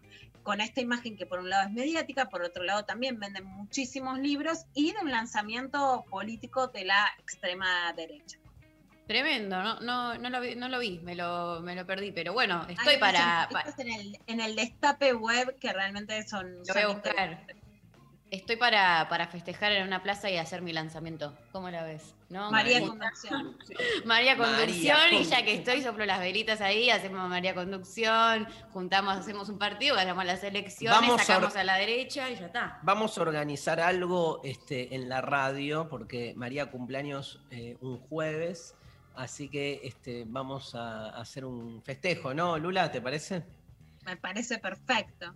Veremos de qué manera será todo sorpresivo. Mm, mm. Lucky Luchana organiza, dice Sofi. Yo quiero que Luque y Luciana me organice la vida a esta altura, pero además el cumpleaños. Pero Lucky Luchana es como un comodín que hay que sacar en situación. No puedes estar 24 horas viviendo como Lucky Luchana porque te pegás golpetazos por todos lados. Para mí es como más un. un- es en momentos. Hay que sacar la Lucky Luchana que tenés adentro. ¿No? ¿O me ¿Qué te gusta, María? ¿Querés un pony?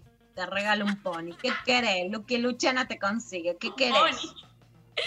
Quiero Viste, la comida, quiero siempre comida. le regala un pony a las niñas. a la- A mí regálenme comida y amor. Bien, ¿hay, hay- ¿quedó alguna noticia más? Con la mamá amasarte la pasta, Mari. Decinos qué te gustó y que la consigna de qué comida tu favorita. Todas las pastas que quieras, las recibiré. ¿Quedó alguna noticia más? Ya terminamos. Con el cumpleaños de Milei nos damos por. nos damos por Bueno, no, no vamos a escuchar una canción, Lali, ¿te parece? Fito Páez, un temazo de Fito Páez, de los viejos temas de Fito, Dame un talismán.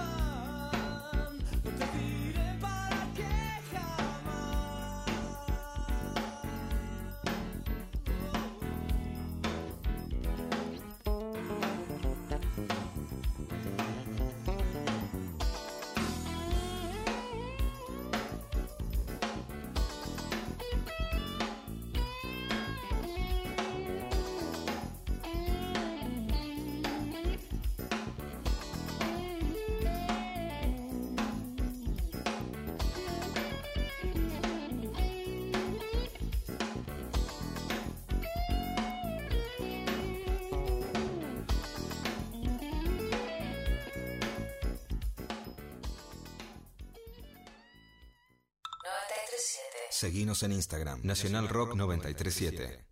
Mientras seguimos esperando, te seguimos acompañando. Nacional Rock 937.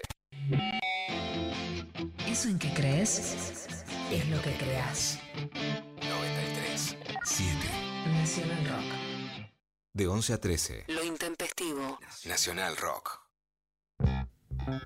Mensajes, María Stanriver. Mensajitos por WhatsApp nos mandan, hola intempestives, soy Eve de Ortúzar, el asado, por favor, con todas las achuras, gracias por la magia de cada mañana. Soy re de las achuras. ¿eh? Ay, sí, por favor. Todas, todas. Igual llega un momento, es una comida, no es como el pescado que puedes comer o la verdura que puedes comer indefinidamente. La achura te achura, ¿no? Sí, en algún un momento, momento. claro. Hay Obvio. un límite. Eh, por Instagram, Simón que dice, hola, ¿me puede la picada? Cuanto menos saludable, más rica me resulta. Ay, ay. Y tiene esa dualidad, le vamos a preguntar a Narda sobre las comidas sanas, también qué pasa con eso, ¿no? Porque es, es cierto que hay como una industria que las comidas más ricas son las que más te hacen mierda, pero bueno, hay que discutir el- el- la categoría de, digamos, de rica, ¿no? ¿A, a qué llamamos algo rico? También está muy hegemonizado también el gusto, obvio. ¿Tenés algún audio? Y un montón. A ver, tírame Hola, otro. amigues, buen día. Acá Retim Lula, con las cosas dulces, aguantan los postres, tiramisú, cheesecake, torta rellena dulce de leche, así todo bañado en chocolate con frutillas. Me encanta. Es lo primero que, que decido probar cuando conozco un lugar nuevo. Eh, un besote, los quiero. Sí, el, postrismo. El, El postrismo, postrismo. Es, es- es toda una, una manera de vivir también. A ver, otro audio. Hola chiques, ¿cómo andan? Mi comida favorita es la bondiola al vino blanco o a la cerveza negra, que la aprendí a cocinar hace un tiempo y la verdad que es exquisita. Sale hecha una manteca la carne, pero este, estoy pensando seriamente en de dejar de, de comer carne en breve, así que bueno, ya me estoy despidiendo de la misma. Este, pero bueno, me parece una buena idea. Saludos. Que, que deje de comer, pero que nos cocine, ¿no? Yo quiero a alguien que me cocine una bondiolita. Yo tenía una- un amigo que era, este, que es vegetariano, pero digamos, este, el- aunque es vegetariano, sabe hacer asados y muy buenos. Y siempre me, me resultaba como. Después en Un acto de amor. No, no, pero como este. Primero desconfiaba, digo, alguien que- Ah. que, claro, ¿cómo vas a ¿cómo ver vas a- claro. el, el- el gusto, el momento, el, ¿no? el grado de cocción? Pero bueno, evidentemente una cosa no tiene que ver con la otra. Y en Masterchef, viste que había Patricia. Sosa, de hecho, es vegetariana y cocinaba carne como. Tremendo. Sí. Acá eh, por Twitter, Tincho Benítez nos manda. Esta pregunta me retrotrae, retrotrae a la situación de volver con mucho hambre de la garganta del diablo en Tilcara y entregarme a las tortillas de jamón y queso de las cholitas que están junto al puente que conecta con el Pucara. Podría vivir a tortillas todo el día. Tremendo, Eso tremendo. Aparte, este, fui a- eh, y me acuerdo de esas cholitas, me acuerdo todo, digamos, este, el Pucará, increíble, todo. Tilcara es un lugar que, que hemos ido un montón de veces. Este, y es cierto, viste, todas la- la- las comidas regionales, yo, es increíble. Hay, hay gente, yo conozco gente, Luciana, después te digo este, en privado de, de quién estoy hablando. Conozco gente Ay. que va a los lugares regionales y es como que llega y dice, pero qué, acá no hay milanesa con papa frita. Uh, qué cagada este lugar. Como que no se entrega a conectar con lo que cada lugar te da, ¿viste? Es como conocer el lugar también es abrirse a, a los colores, a los olores, a los sabores. O sea, Yo soy nada. un poco grasa, yo te voy a confesar una cosa. Pero espera, espera, te quiero decir una ¿Puedo cosa más. Una, una cosa, no, antes de lo, yo sé a dónde vas a ir ahora, pero a- antes de eso, digamos, no, porque una cosa es ser grasa, pero igual te, te dejo hablar a vos, pero antes esto, digo, no me banco el dogmático, no, el dogmático en la comida para sí mismo, todo bien. El dogmático que va a comer a otro lado y exige que el anfitrión adapte sus formas a los modos en que uno come, anda a cagar, boludo. Quédate en tu casa y hacete la paja con la milanesa, ¿viste? Obvio. Lula, perdón. No, lo digo con vergüenza. Yo, por ejemplo, trabajando a- en Francia con otras compañías que comían unas cosas rarísimas y te traían un pato y no entendías nada de la carta y no entendías nada.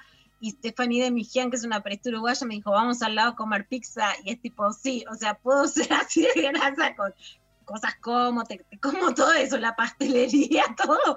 Pero no, pero no sos, dogma- no sos dogmática ni despreciativa, ¿viste? O No, sea, no, por el favor. tema es ese para mí, ¿no? Además Oh, aprendes un montón de cosas, por supuesto. Algo copado, me parece que es que el tema del tortillismo, de las arepas, de, ¿no? de, de- de los tacos, era algo que no se hacía mucho en Argentina.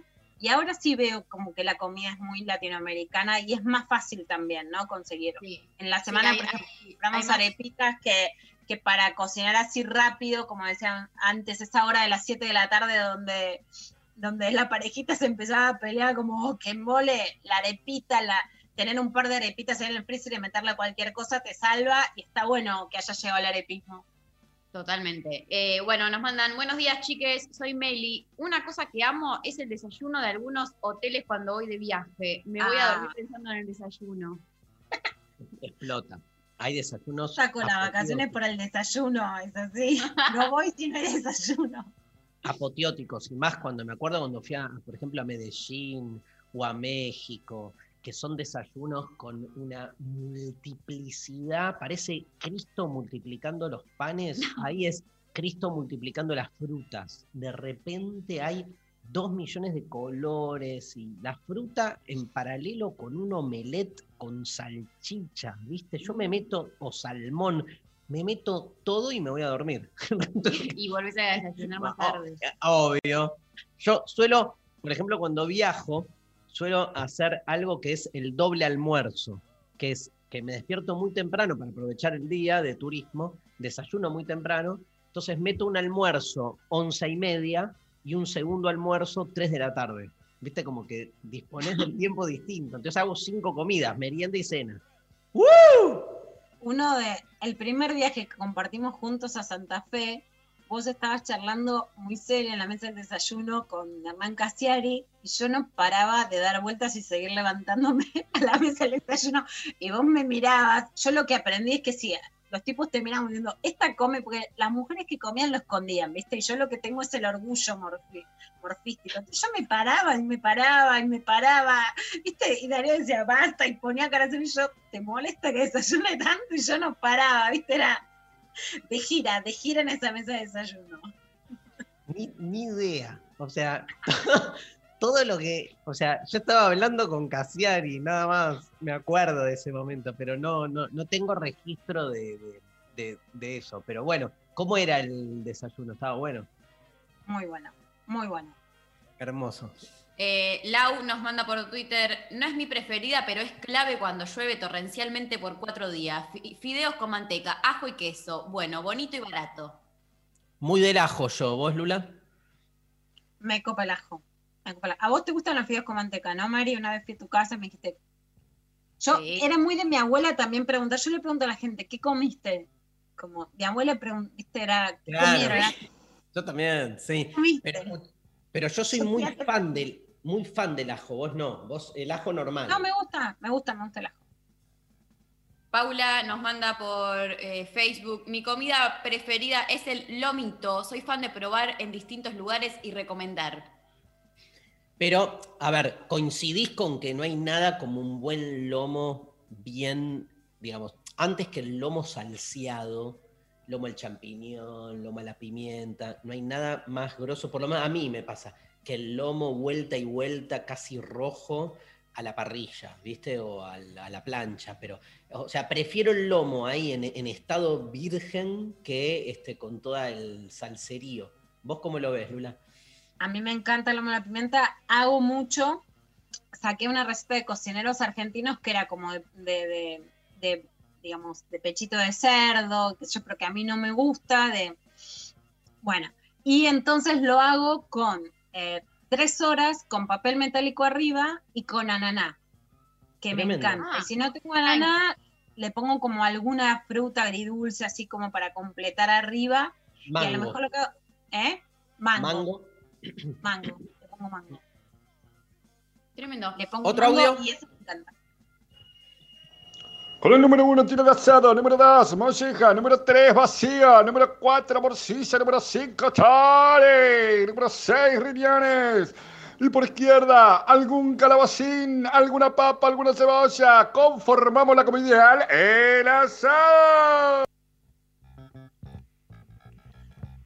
Este oyente llegó al medio campo, pero ahora va a la delantera. Marado lleva al postre. Alguien dice la de alguien la supera panqueque con dulce de leche, queso y dulce. Un clásico. Hace el pase. Metió el Rogel. ¡Gol!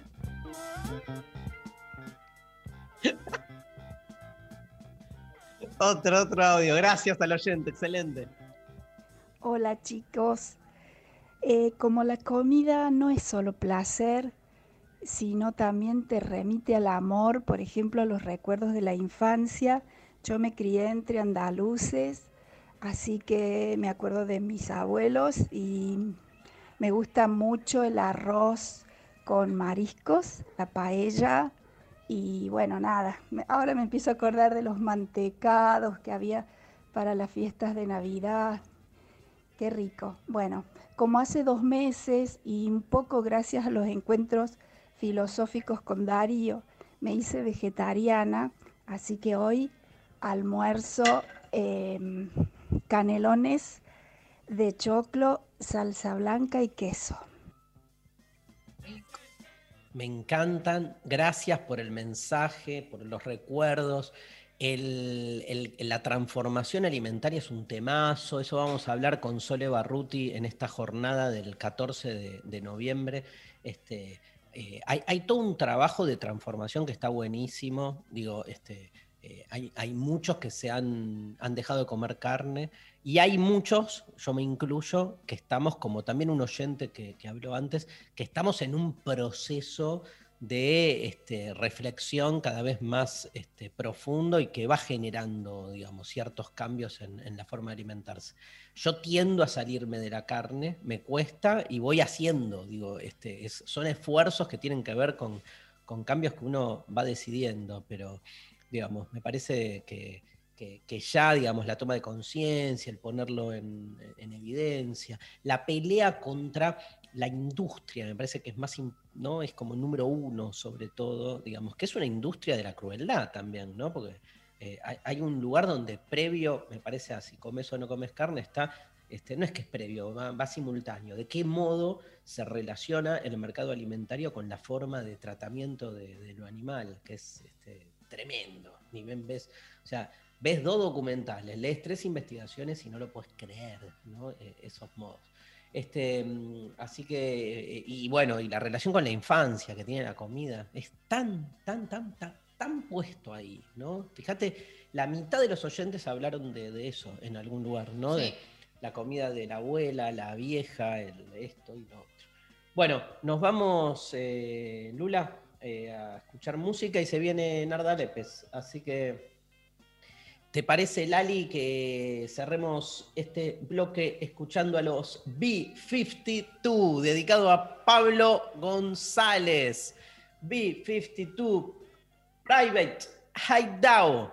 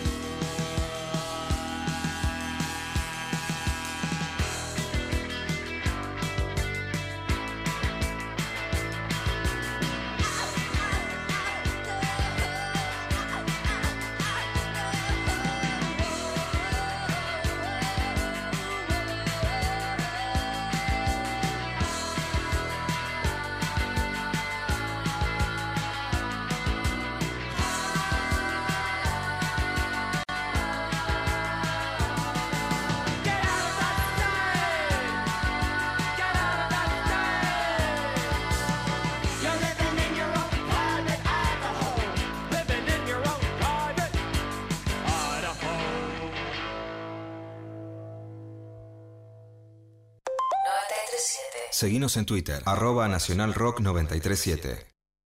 Darío Stanraiver. Luciana Pecker. María Stanraiver. Lo intempestivo. De 11 a 13. En 937. Nacional Rock. Bien, le damos la bienvenida a la grosa de Narda Lepes. Ah, buenas. ¿Qué haces? Qué lindo. Este, Narda, te digo lo que tengo acá, eh, cocinera, conductora y escritora. Este, nació en el año 72 en una familia argentina de origen croata y esloveno.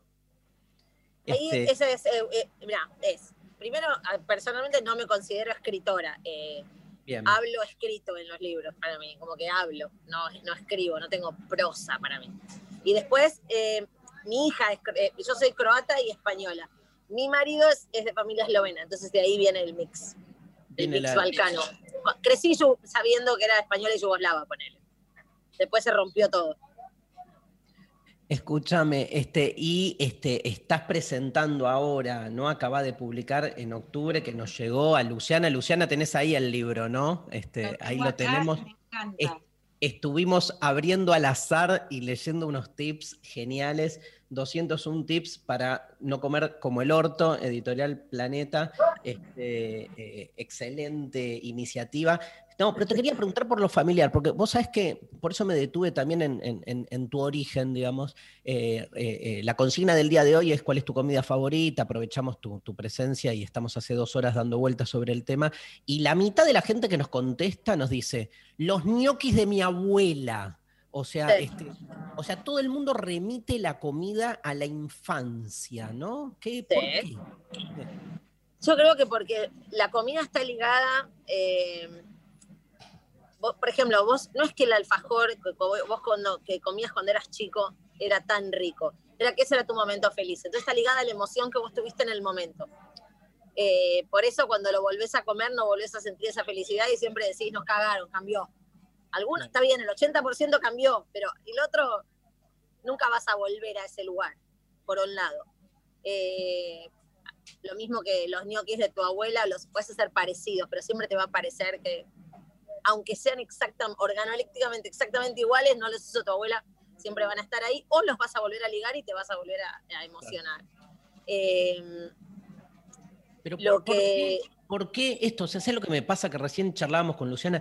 ¿Por qué, digamos, viste que hay como una grieta acá, que es el que de algún modo se aferra a sus comidas y sus historias y la relación con lo propio, y del otro lado de la grieta, donde estoy yo, yo no estoy ahí, yo estoy del lado de quiero siempre eh, que la comida me sorprenda, o sea, quiero siempre probar lo otro, no aferrarme a lo propio, sino probar lo otro. ¿Vos sentís que hay como esa Yo dualidad? soy de las dos, como, no, puedo estar en uno solo. Como tengo muchos, me gusta mucho la comida.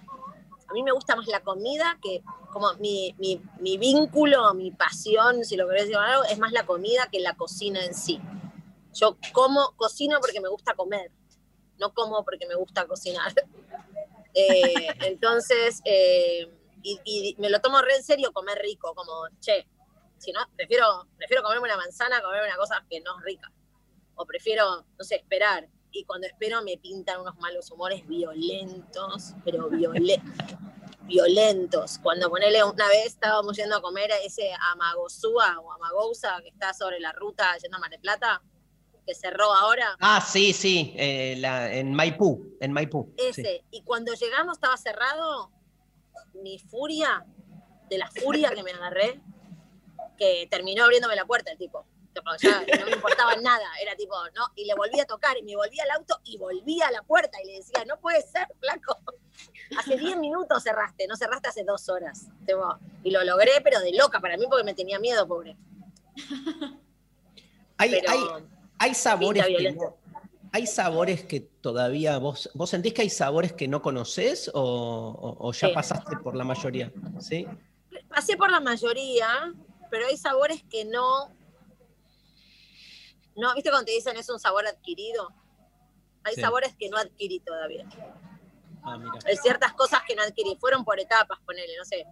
Lo amargo, no sé, la cerveza. Yo tomé alcohol re de grande. A los 19, ponele, empecé a probar alcohol. Antes no, no me llamaba. porque, bueno, en mi casa, mi familia tomé un quilombo, entonces, como no tenía muchas curiosidades, y, tomar alcohol y hacer cagadas no era rebelarse, era ser careta, era ser re- rebelde en mi casa. Entonces, como que mi, mi rebelión era mirar al que tomaba alcohol con cara de, ah, revolver los ojos. Eh, entonces, todo eso lo empecé tarde. Pero ciertas cosas, eh, como que las vas incorporando después. Poner, no sé, mi marido empezó a comer cebolla cruda a los 32 años. Como que las vas, las vas aprendiendo. Y hay ciertas texturas eh, que algunas me cuestan. Algunas. Pero hay una, ¿hay alguna que no te guste, que vos decís, esto yo sé no, que no me gusta el hígado. Chao, eso no me gusta. El hígado así, eh, que te dicen encebollado, que no sé qué, que no me gusta. No nada. hay manera.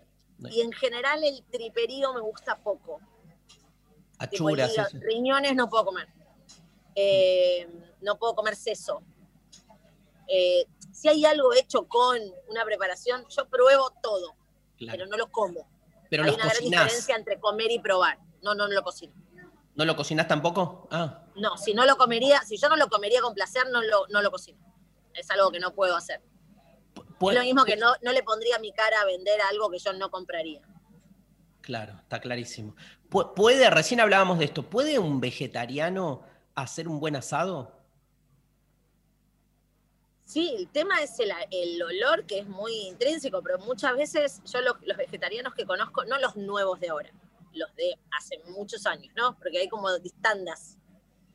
Los vegetarianos, como los vegetarianos, los motivos son distintos y, y- Claro. y el vínculo con el, con el no, eh, eh, con lo que dejo es muy distinto.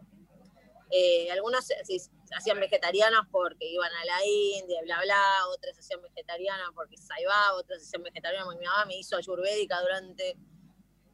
Fumé chupar semillas y comer germen de trigo un montón de tiempo. Después se le pasaba y te hacía estofado carne, daba igual. Pero eran como por etapas. Y yo fui vegetariana tres años.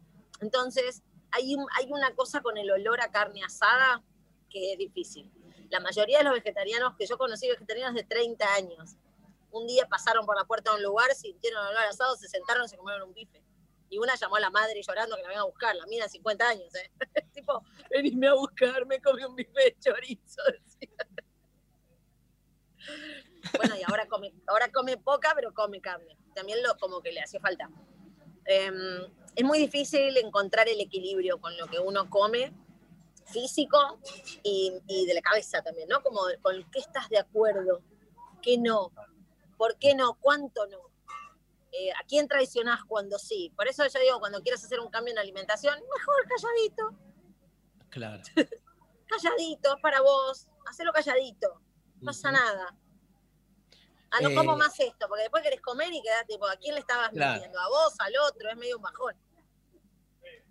Me encanta. Este, Luciana, Narda, ¿qué cambió en la cuarentena que hubo una primera fase, por un lado, de cocinar mucho? Si eso quedó, fue el primer envión como fase 1, todos cocinando pan, o si hay algo de eso que quedó, y también del consumo, por lo menos yo siento que hay un consumo de alimentos distintos, ¿no? Tanto en un consumo más directo de frutas, de verduras, de lo agro- agroecológico, hasta en comidas más elaboradas, pero de cocineros y cocineras más laburantes, más que a lo industrializado. ¿Qué puede quedar de esa parte de acercamiento a la comida o a la cocina? Mira, eh, primero, no sé si lo, si, los, si lo marcamos en Buenos Aires, sí podemos hablar de un ma- mayor consumo de frutas y vegetales agroecológicos. Fuera de Buenos Aires, no. El privilegio que tiene Buenos Aires es altísimo. Eh, en acceso, sobre todo, en disponibilidad, después, que, es como contradictorio por otro lado, porque vos decís, bueno, pero en la ciudad, pero bueno, todo viene hacia, todo confluye hacia acá. Eh, después, sí cocinamos mucho las primeras semanas porque no había nada abierto, tipo, te jodés, no había nada, cero, la verdulería, la panadería, chao. Entonces, todo eso que pasó creo que deja una huella, aunque no lo sigan haciendo. Por lo menos ya sabes que no es tan difícil, ya sabes que lo podés hacer y ya sabes que hay algo que está bueno en que pase. Tiene todo un embole, no sé qué, tardo mucho, ensucio todo, hay que hacerlo todos los días. Bueno, de golpe vivís en una ciudad y una civilización moderna no lo tenés que hacer todos los días, quizá. pero de vez en cuando le encontraste el coso de que no para tanto. Bueno, no era ciencia nuclear hacer un guiso de lentejas, ¿entendés? Como, calma. Había algo de, que también es lo que se te dice desde afuera, que es muy difícil, que te lleva mucho tiempo, que, ay, no, y que necesitas la receta que necesitas, no necesitas tanto. No hay que comer más o menos bien, comerte media manzana, una croqueta, a milanesa fría, está todo bien. Como ir incluyendo, lo que tenemos que pensar para mí es como sacarle el eje a la receta y ponerla en el ingrediente. Claro. Como si logramos sacarle el eje a la receta, que, que el eje narrativo deje de ser la receta de lo que comemos todos los días y pase a ser el ingrediente, cam- cambiás las reglas de juego para todo. Pero es algo muy difícil de, de levantar de, de, de como, de no sé cómo se, se- capaz acá Darío puede tirar algo, que es como cómo desprendes una idea y pones otra. Es muy difícil, pero si logramos Construir, pensar Construir para empezar a pensar de otra manera, ¿no? Exactamente, bueno, ahí vos sos más experta en eso todavía. Eh, pero eh, si empezamos a pensar lo que comemos a través del ingrediente, vamos a repetir menos. Porque vas a dejar de pensar, comí, vas a- comí tomate, y ya van siete veces que como tomate, porque no como, y encima es agosto, porque no como otra cosa. Como hay otras cosas. Entonces, partir de la verdurería, partir del vegetal, que no significa que tenés que dejar de comer todo lo que te gusta. Vos déjalo, yo no te voy a decir, nunca, no, da- no comas más milanesa, no comas más eh, panceta. ¿Por qué? ¿Por qué? Porque yo como milanesa, como panceta, como todo. Pero trato de que el volumen de lo que como, Claro. mental y físico, sea otra cosa. ¿Cómo, cómo te llevas? Sabemos que sos amiga de, de Germán Martitegui, digamos, ¿cómo te llevas con el fenómeno Masterchef que está liderando ratings por todos lados? Entendiendo que me imagino que estás en esa línea, que este, no es un programa de cocina, sino que es un espectáculo, un entretenimiento que usa la cocina como una manera de entretener. Pero ¿cómo, cómo te llevas vos como espectadora o como persona que se dedica al mundo? divierte. Me gustan, eh, me gusta mm, que sean conocidos, en este caso, porque no me dan pena. Entonces, eh, como digo, bueno, te curtís, ya está, ya sabes a qué venías, ¿entendés? Está ju- están todos jugando, está todo bien. Como que es más, más pareja la regla del Claro. juego acá. No, no Hay hay, menos crueldad. Menos crueldad. Claro, no, hay, cru- no- no- no hay una cosa despareja de todo es nuevo. Ya sabes como a veces cuando estás ahí ves a alguien que nunca estuvo en la tele, que no se enfrentó a las cámaras, que no se enfrentó a que te manipulen grosso frente a la cámara para, o para hacerte llorar o para esto, para lo otro. El que está ahí ya sabe, ya sabe, va entregado. Entonces me parece que esa es la parte que me divierte un poco más, me parece más copada. Y después que no estás, no hay, no estás hablando de nada de lo que no nos, nos hace mal en la- como, como país. Estás hablando de algo que nos, tipo, no estás hablando de nada de todo lo que nos hace mal. Tipo, ¿qué nos hace mal? Que todo se marcha para un lado y para el otro. No podés estar un poco de acuerdo con una cosa y un poco de acuerdo con otra. Yo no estoy 100% de acuerdo con todos mis amigos.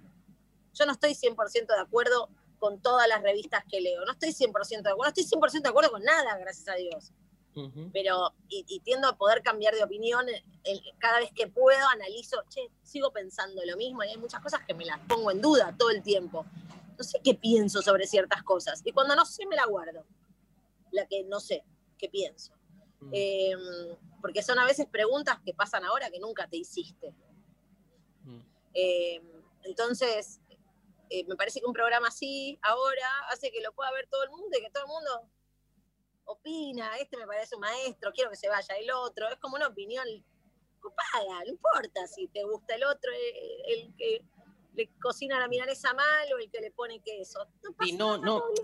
Como que no es. No hay malas noticias, ¿entendés? No hay malas no hay noticias. No hay, ma- no hay mala leche, no hay mala No hay mala leche. leche, no hay rosca. Y la rosca es lo ayudó desde el balcón, hermoso. ¿entendés? Claro. Tipo, claro. Está todo bien con eso. Vos fuiste jurado de Masterchef invitada y te tomaban como estricta. Yo recuerdo haber escrito, escrito en tu defensa como, eh, va una mujer y dice lo que hay que hacer y le dicen que es estricta, ¿no? Porque fuiste de las pocas, ahora está... Bueno, yo no tengo el tono más amable de la humanidad. Por eso te decían que no. era... Pero por otro lado, los editores son los hijos de puta, porque mientras le decía, como me tenía un costado re maternal, que le decía, dale, vos puedes hacer algo mucho mejor que esto, fíjate, no sé qué, yo tipo les decía, bueno, los voy a ayudar a todos un poquito, como muy parejo. O no sé qué, iba ahí, y, pero cuando, cuando editaban le decían, dale, flaco, esto es comida de bebé. Como me ponían eso. Cuando le decía todo lo copado y lo ayudaba y todo, no lo ponen. Pero bueno. Les gustan Es las el- villanas. Eh, Escúchame, el, el libro, digamos, los 201 tips, eh, ¿a qué apuntan más que nada? ¿A, a comer más sano, más rico, aprovechar más? Es así, lo que me pasó a mí cuando empecé a hacer esos, los tips estos en Twitter hace un año y medio, más, eh, fue que yo estaba como baldeando la vereda porque había mucho troll, muchas cosas, porque había sido la ley del aborto y yo había dado lo de Mirta y se me saltó la chaveta con una y bueno. Entonces, eh, como que dije, bueno, 10 tips para comer y cocinar más rico, como para abrir la ventana, ¿entendés? Como aire. Y no me di cuenta y fueron 25. Y todos me decían, seguí, es espectacular, seguí, seguí, seguí. Entonces seguí, seguí, seguí, seguí, dos días. Seguí, seguí, seguí. Y de golpe me llaman del noticiero a las 8 de la noche y dije, no tienen nada que hacer esta gente. ¿cómo va a ser esta estupidez? ¿Entendés? Como noticia de, como no da. Como, ah, rompiste me llama Twitter. Como todo era como muy coso y era como, ni idea. Y cuando empecé a ver los números de los tweets, era así, llamativo. Como cómo se abrió, cómo se expandió. Entonces, eh, ahí lo que me di cuenta con, el, con la distancia, ¿no? Como estás ahí, no te das cuenta de nada. Pero con la distancia, es que era darle luz a un no lugar, a un, a un espacio que era hueco, a, la ne- a una necesidad no vista. Que vos sabés lo que te gusta, vos sabés lo que querés, pero a veces no sabés lo que no te. Lo, el no saber lo que no tenés, como eh, cositas que no sabías que podías Aprovechar. Sí, sí. Claro, entonces es como, hay cosas que son barreras para cocinar, que si vos tenés el horno lleno de bandejas y el papel film y el aluminio y los envases descartables y cualquier otra porquería, un del repasador viejo, los tenés todavía adentro. Si tenés el segundo cajón de la cocina, que no lo podés abrir y sabés que cada vez que lo abrís se sale del riel porque hay un cucharón que toca. Cuando tenés la mejor plancha o la sartén pesada abajo de todas las otras, que siempre está oxidada, entonces la tenés que lavar antes de empezar a cocinar. No, tipo, olvídate. Es como ponerte barreras, es como la, cuando no quieren que entren a robar una casa, ahí vos pones el perro, la reja, la alarma, como pones todo para que no pase. Y quizás no lo ves, que son pequeñas cosas, que son mini barreras en la cabeza que te alejan de ese momento. Yo creo que un poco lo que pasó ahora, que por ejemplo, ya que tengamos que lavar toda la verdura cuando entra, eso, nada más que eso, que vos puedas agarrar, abrir la heladera, agarrar un tomate y morderlo, o una manzana, o comerte las uvas como están, porque ya las lavaste, eso ya fue una- un cambio espectacular para todo. Chiquito, Genial. pero espectacular. Bueno, No, le recomendamos muchísimo a la gente, la verdad que está buenísimo el libro, es un placer. Aparte, este, eh, recién hicimos el ejercicio con Luciana de ir abriéndolo en lugares distintos, tiene eso como, el, como la rayuela de Cortázar, ¿viste? Que lo vas abriendo en distintos lugares, y, y- y- o como el, el I Ching, que por algo te cae ese tip. Debe tener que ver, ¿no? El azar ahí con algo, Sí, pero... please, no digas la rayola de Cortázar porque te van a recortar y decir esta pelotudez. la compa".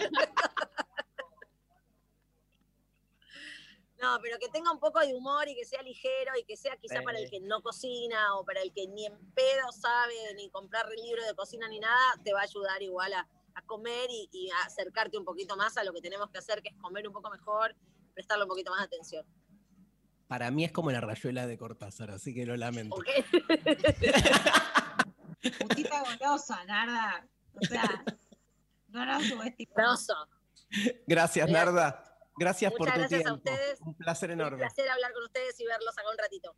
Bueno, Chau. besito. Gracias. Hasta luego. Nar- Narda Lépez, este, hermoso diálogo y, y bueno, recomendadísimo el libro, ¿no?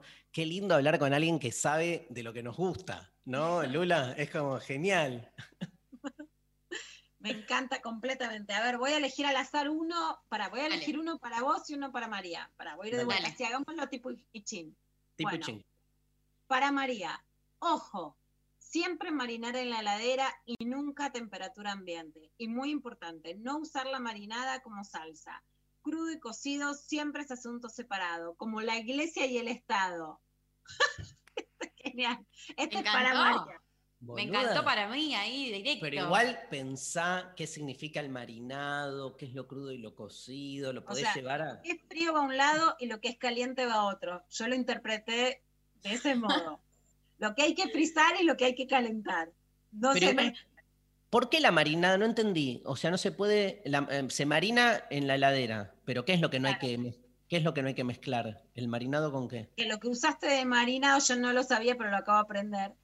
No lo uses como salsa. Por ejemplo, si pones Ah. las empanadas te dicen que pongas, qué sé yo, salsa de soja, una, una salsita, cebollita a marinar para que chupe. Bueno, eso después no lo uses de salsa, que son cosas Excelente. diferentes. Entendí ahora eso, ¿no? Eso lo podés pensar en las relaciones vinculares. Lo que te queda de una relación, no lo uses en la otra. Por ejemplo, nada, no importa. A Por ver, ejemplo, yo lo entendí como al que tenés que frizar no es el mismo que al que tenés que calentar. Como Me lo encanta. que es para caliente es caliente, lo que es para frizar es para frizar. Yo ya tengo mi interpretación sexual. A ver, vamos con la de Dari Astiazar, ¿eh? Dari, olla a presión, sí o sí. Ahorra tiempo, gas y energía. Guisos, estofados, legumbres, carnes, etcétera. Ingresás a nivel 2. olla a presión. Que estás para otro level y que tenés que ir a la olla a presión. Tenés que ir a algo nuevo y si la olla a presión hay que bancarla. Bueno, pero olla a presión también tiene que ver con el estado de, de neurosis. El estado, de, estado, estado sentimental, olla a presión. A ver, voy Olla con presión. uno a Lali. Vamos a hacer el horóscopo, uno a Lali. Cuando hace las compras, nivel 2 lleva su bolsa con buenas manijas. Nivel 3 ya va con changuito, sabelo. Me encanta. Lali ya pasó al changuito. Hoy que está haciendo la coordinación de aire, está changuiteando. Está chan- con el changuito, re. Pero ¿y emocionalmente? ¿Pasaste al changuito? Tiene la manija ella. ¿Tenés la manija? No, Una cosa es tener la manija y otra cosa es creer que uno tiene la manija. Bueno, bueno. Bueno, dale, otro, otro. Para, la- para Luciana Pecker. No, para Sofi, para Sofi. Para, voy a buscar otro. A la hora de condimentar zapallos y calabazas para asar o saltear, suma un poquito de azúcar. Poquito. Un poco más de dulzura, Cornel, ¿eh? Para el zapallo, no sé quién es el zapallo. Mira, yo soy, yo soy tan golosa, mi interpretación de putita golosa, ese consejo para Sofi, es que se puede dar más gustitos. Un poco más de azúcar y Epa, podemos me pasarla un poco La mejor. tiró. Bueno, el último, que se nos va el programa, para Luciana Pecker. Congelar. Dos, descongelar lento es la clave. En la heladera es lo ideal. Así cuidas la textura. Estoy frisada. Congelá, Pecker. ¡Congelá! Genia. Hay Bueno, ganadores, ¿no? Hay ganadores, cuatro ganadores. Por un lado, Alicia, que nos mandó por Facebook, mi plato preferido es el pastel de papa, sin lugar a dudas, evoca a otro momento de mi vida, a la mesa larga familiar, donde mi mamá o abuela tenían la porción, la poción mágica. Hoy, eh, hoy caemos en el falso engaño de la abundancia, la idea de que todo puede estar a nuestro alcance, comer es un acto político. Bueno, Bueno, ganadorísimo. contundente eh, para vos eh, una de las ah, entradas. Por otro lado, por Instagram, Alejandra, que nos dijo desayunar la pizza fría de la noche anterior con café con leche, su comida favorita. Eh, también por Instagram, Bianchi Emma, que dijo los fideos de- al pesto de mi vieja, viviendo en Mendoza y mi vieja en Rosario, me hace llegar el pesto que ella hace y cada vez que lo como es un viaje sin escala a la casa de mis viejos. Y en cuarto lugar, Alexandra, que eh, mandó un audio diciendo que la comida también es amor y que el arroz con mariscos le hace acordar a sus abuelos andaluces y hoy es vegetariana. Eh, la producción se contacta con Les Cuatro, entonces, eh, para arreglar el- el- los accesos para la- el encuentro del día 14 de noviembre, pensar la comida. Exactamente. Em, ¿Cómo es la data, Dari? ¿Cómo es para pensar la comida? Que quedamos todos re manija con pensar la comida. Pensar la comida, diálogo, Sole Barruti, Darío Stanriver. Vamos a trabajar algunos temas, eh, la cuestión animal de una, el colapso, que tiene que ver este, con hasta qué punto estamos en la inminencia de un colapso alimentario o no. Y después este, la cuestión de la gula, que nos parece, a mí me encanta como pecado, ¿viste? Darle un poco una vuelta eh, a estos tres temas y en general hacer como una este, lectura, de- en mi caso, filosófica de la comida y lo que hace Sole Barruti desde el periodismo, que es una investigación, digamos, muy este, urticante de los modos de sujeción desde lo alimentario este, en, nuestro sistema contemporáneo. Es, es impresionante la denuncia este, a partir de una investigación empírica de cómo se, se, se- se somete eh, a que comamos de determinado modo. Así que ese diálogo 14 de noviembre en el CONEX, este, bueno, gente, un placer. Diego Girau operó hoy, este, gracias al equipo de siempre, Lalio Rombolá, eh, Sophie Cornell, Pablo González, que debe estar en este momento con anestesia y eh, media muela afuera, sacándole. Lula, un placer enorme como siempre. Nos vemos mañana. Mañana no, no la tenemos a, a Ma- a María. ¿eh? Mañana no estoy. Así que no, eh, extrañarme mucho. Ya te extrañamos. Ya te extrañamos. Y va a estar mañana Juliana Di Tulio. Mañana es 27, día de 10 años de la muerte de Néstor Kirchner, así que vamos a tener un diálogo con Juliana Di Tulio sobre el tema. Nos vamos con Martina Flores, ¿te parece, querida Lali Rombolá? El olvido. Martina Flores, lo intempestivo en la Nacional Rock. Hasta mañana. Los queremos mucho.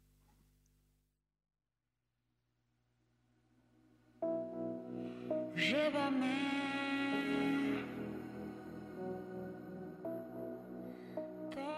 las montañas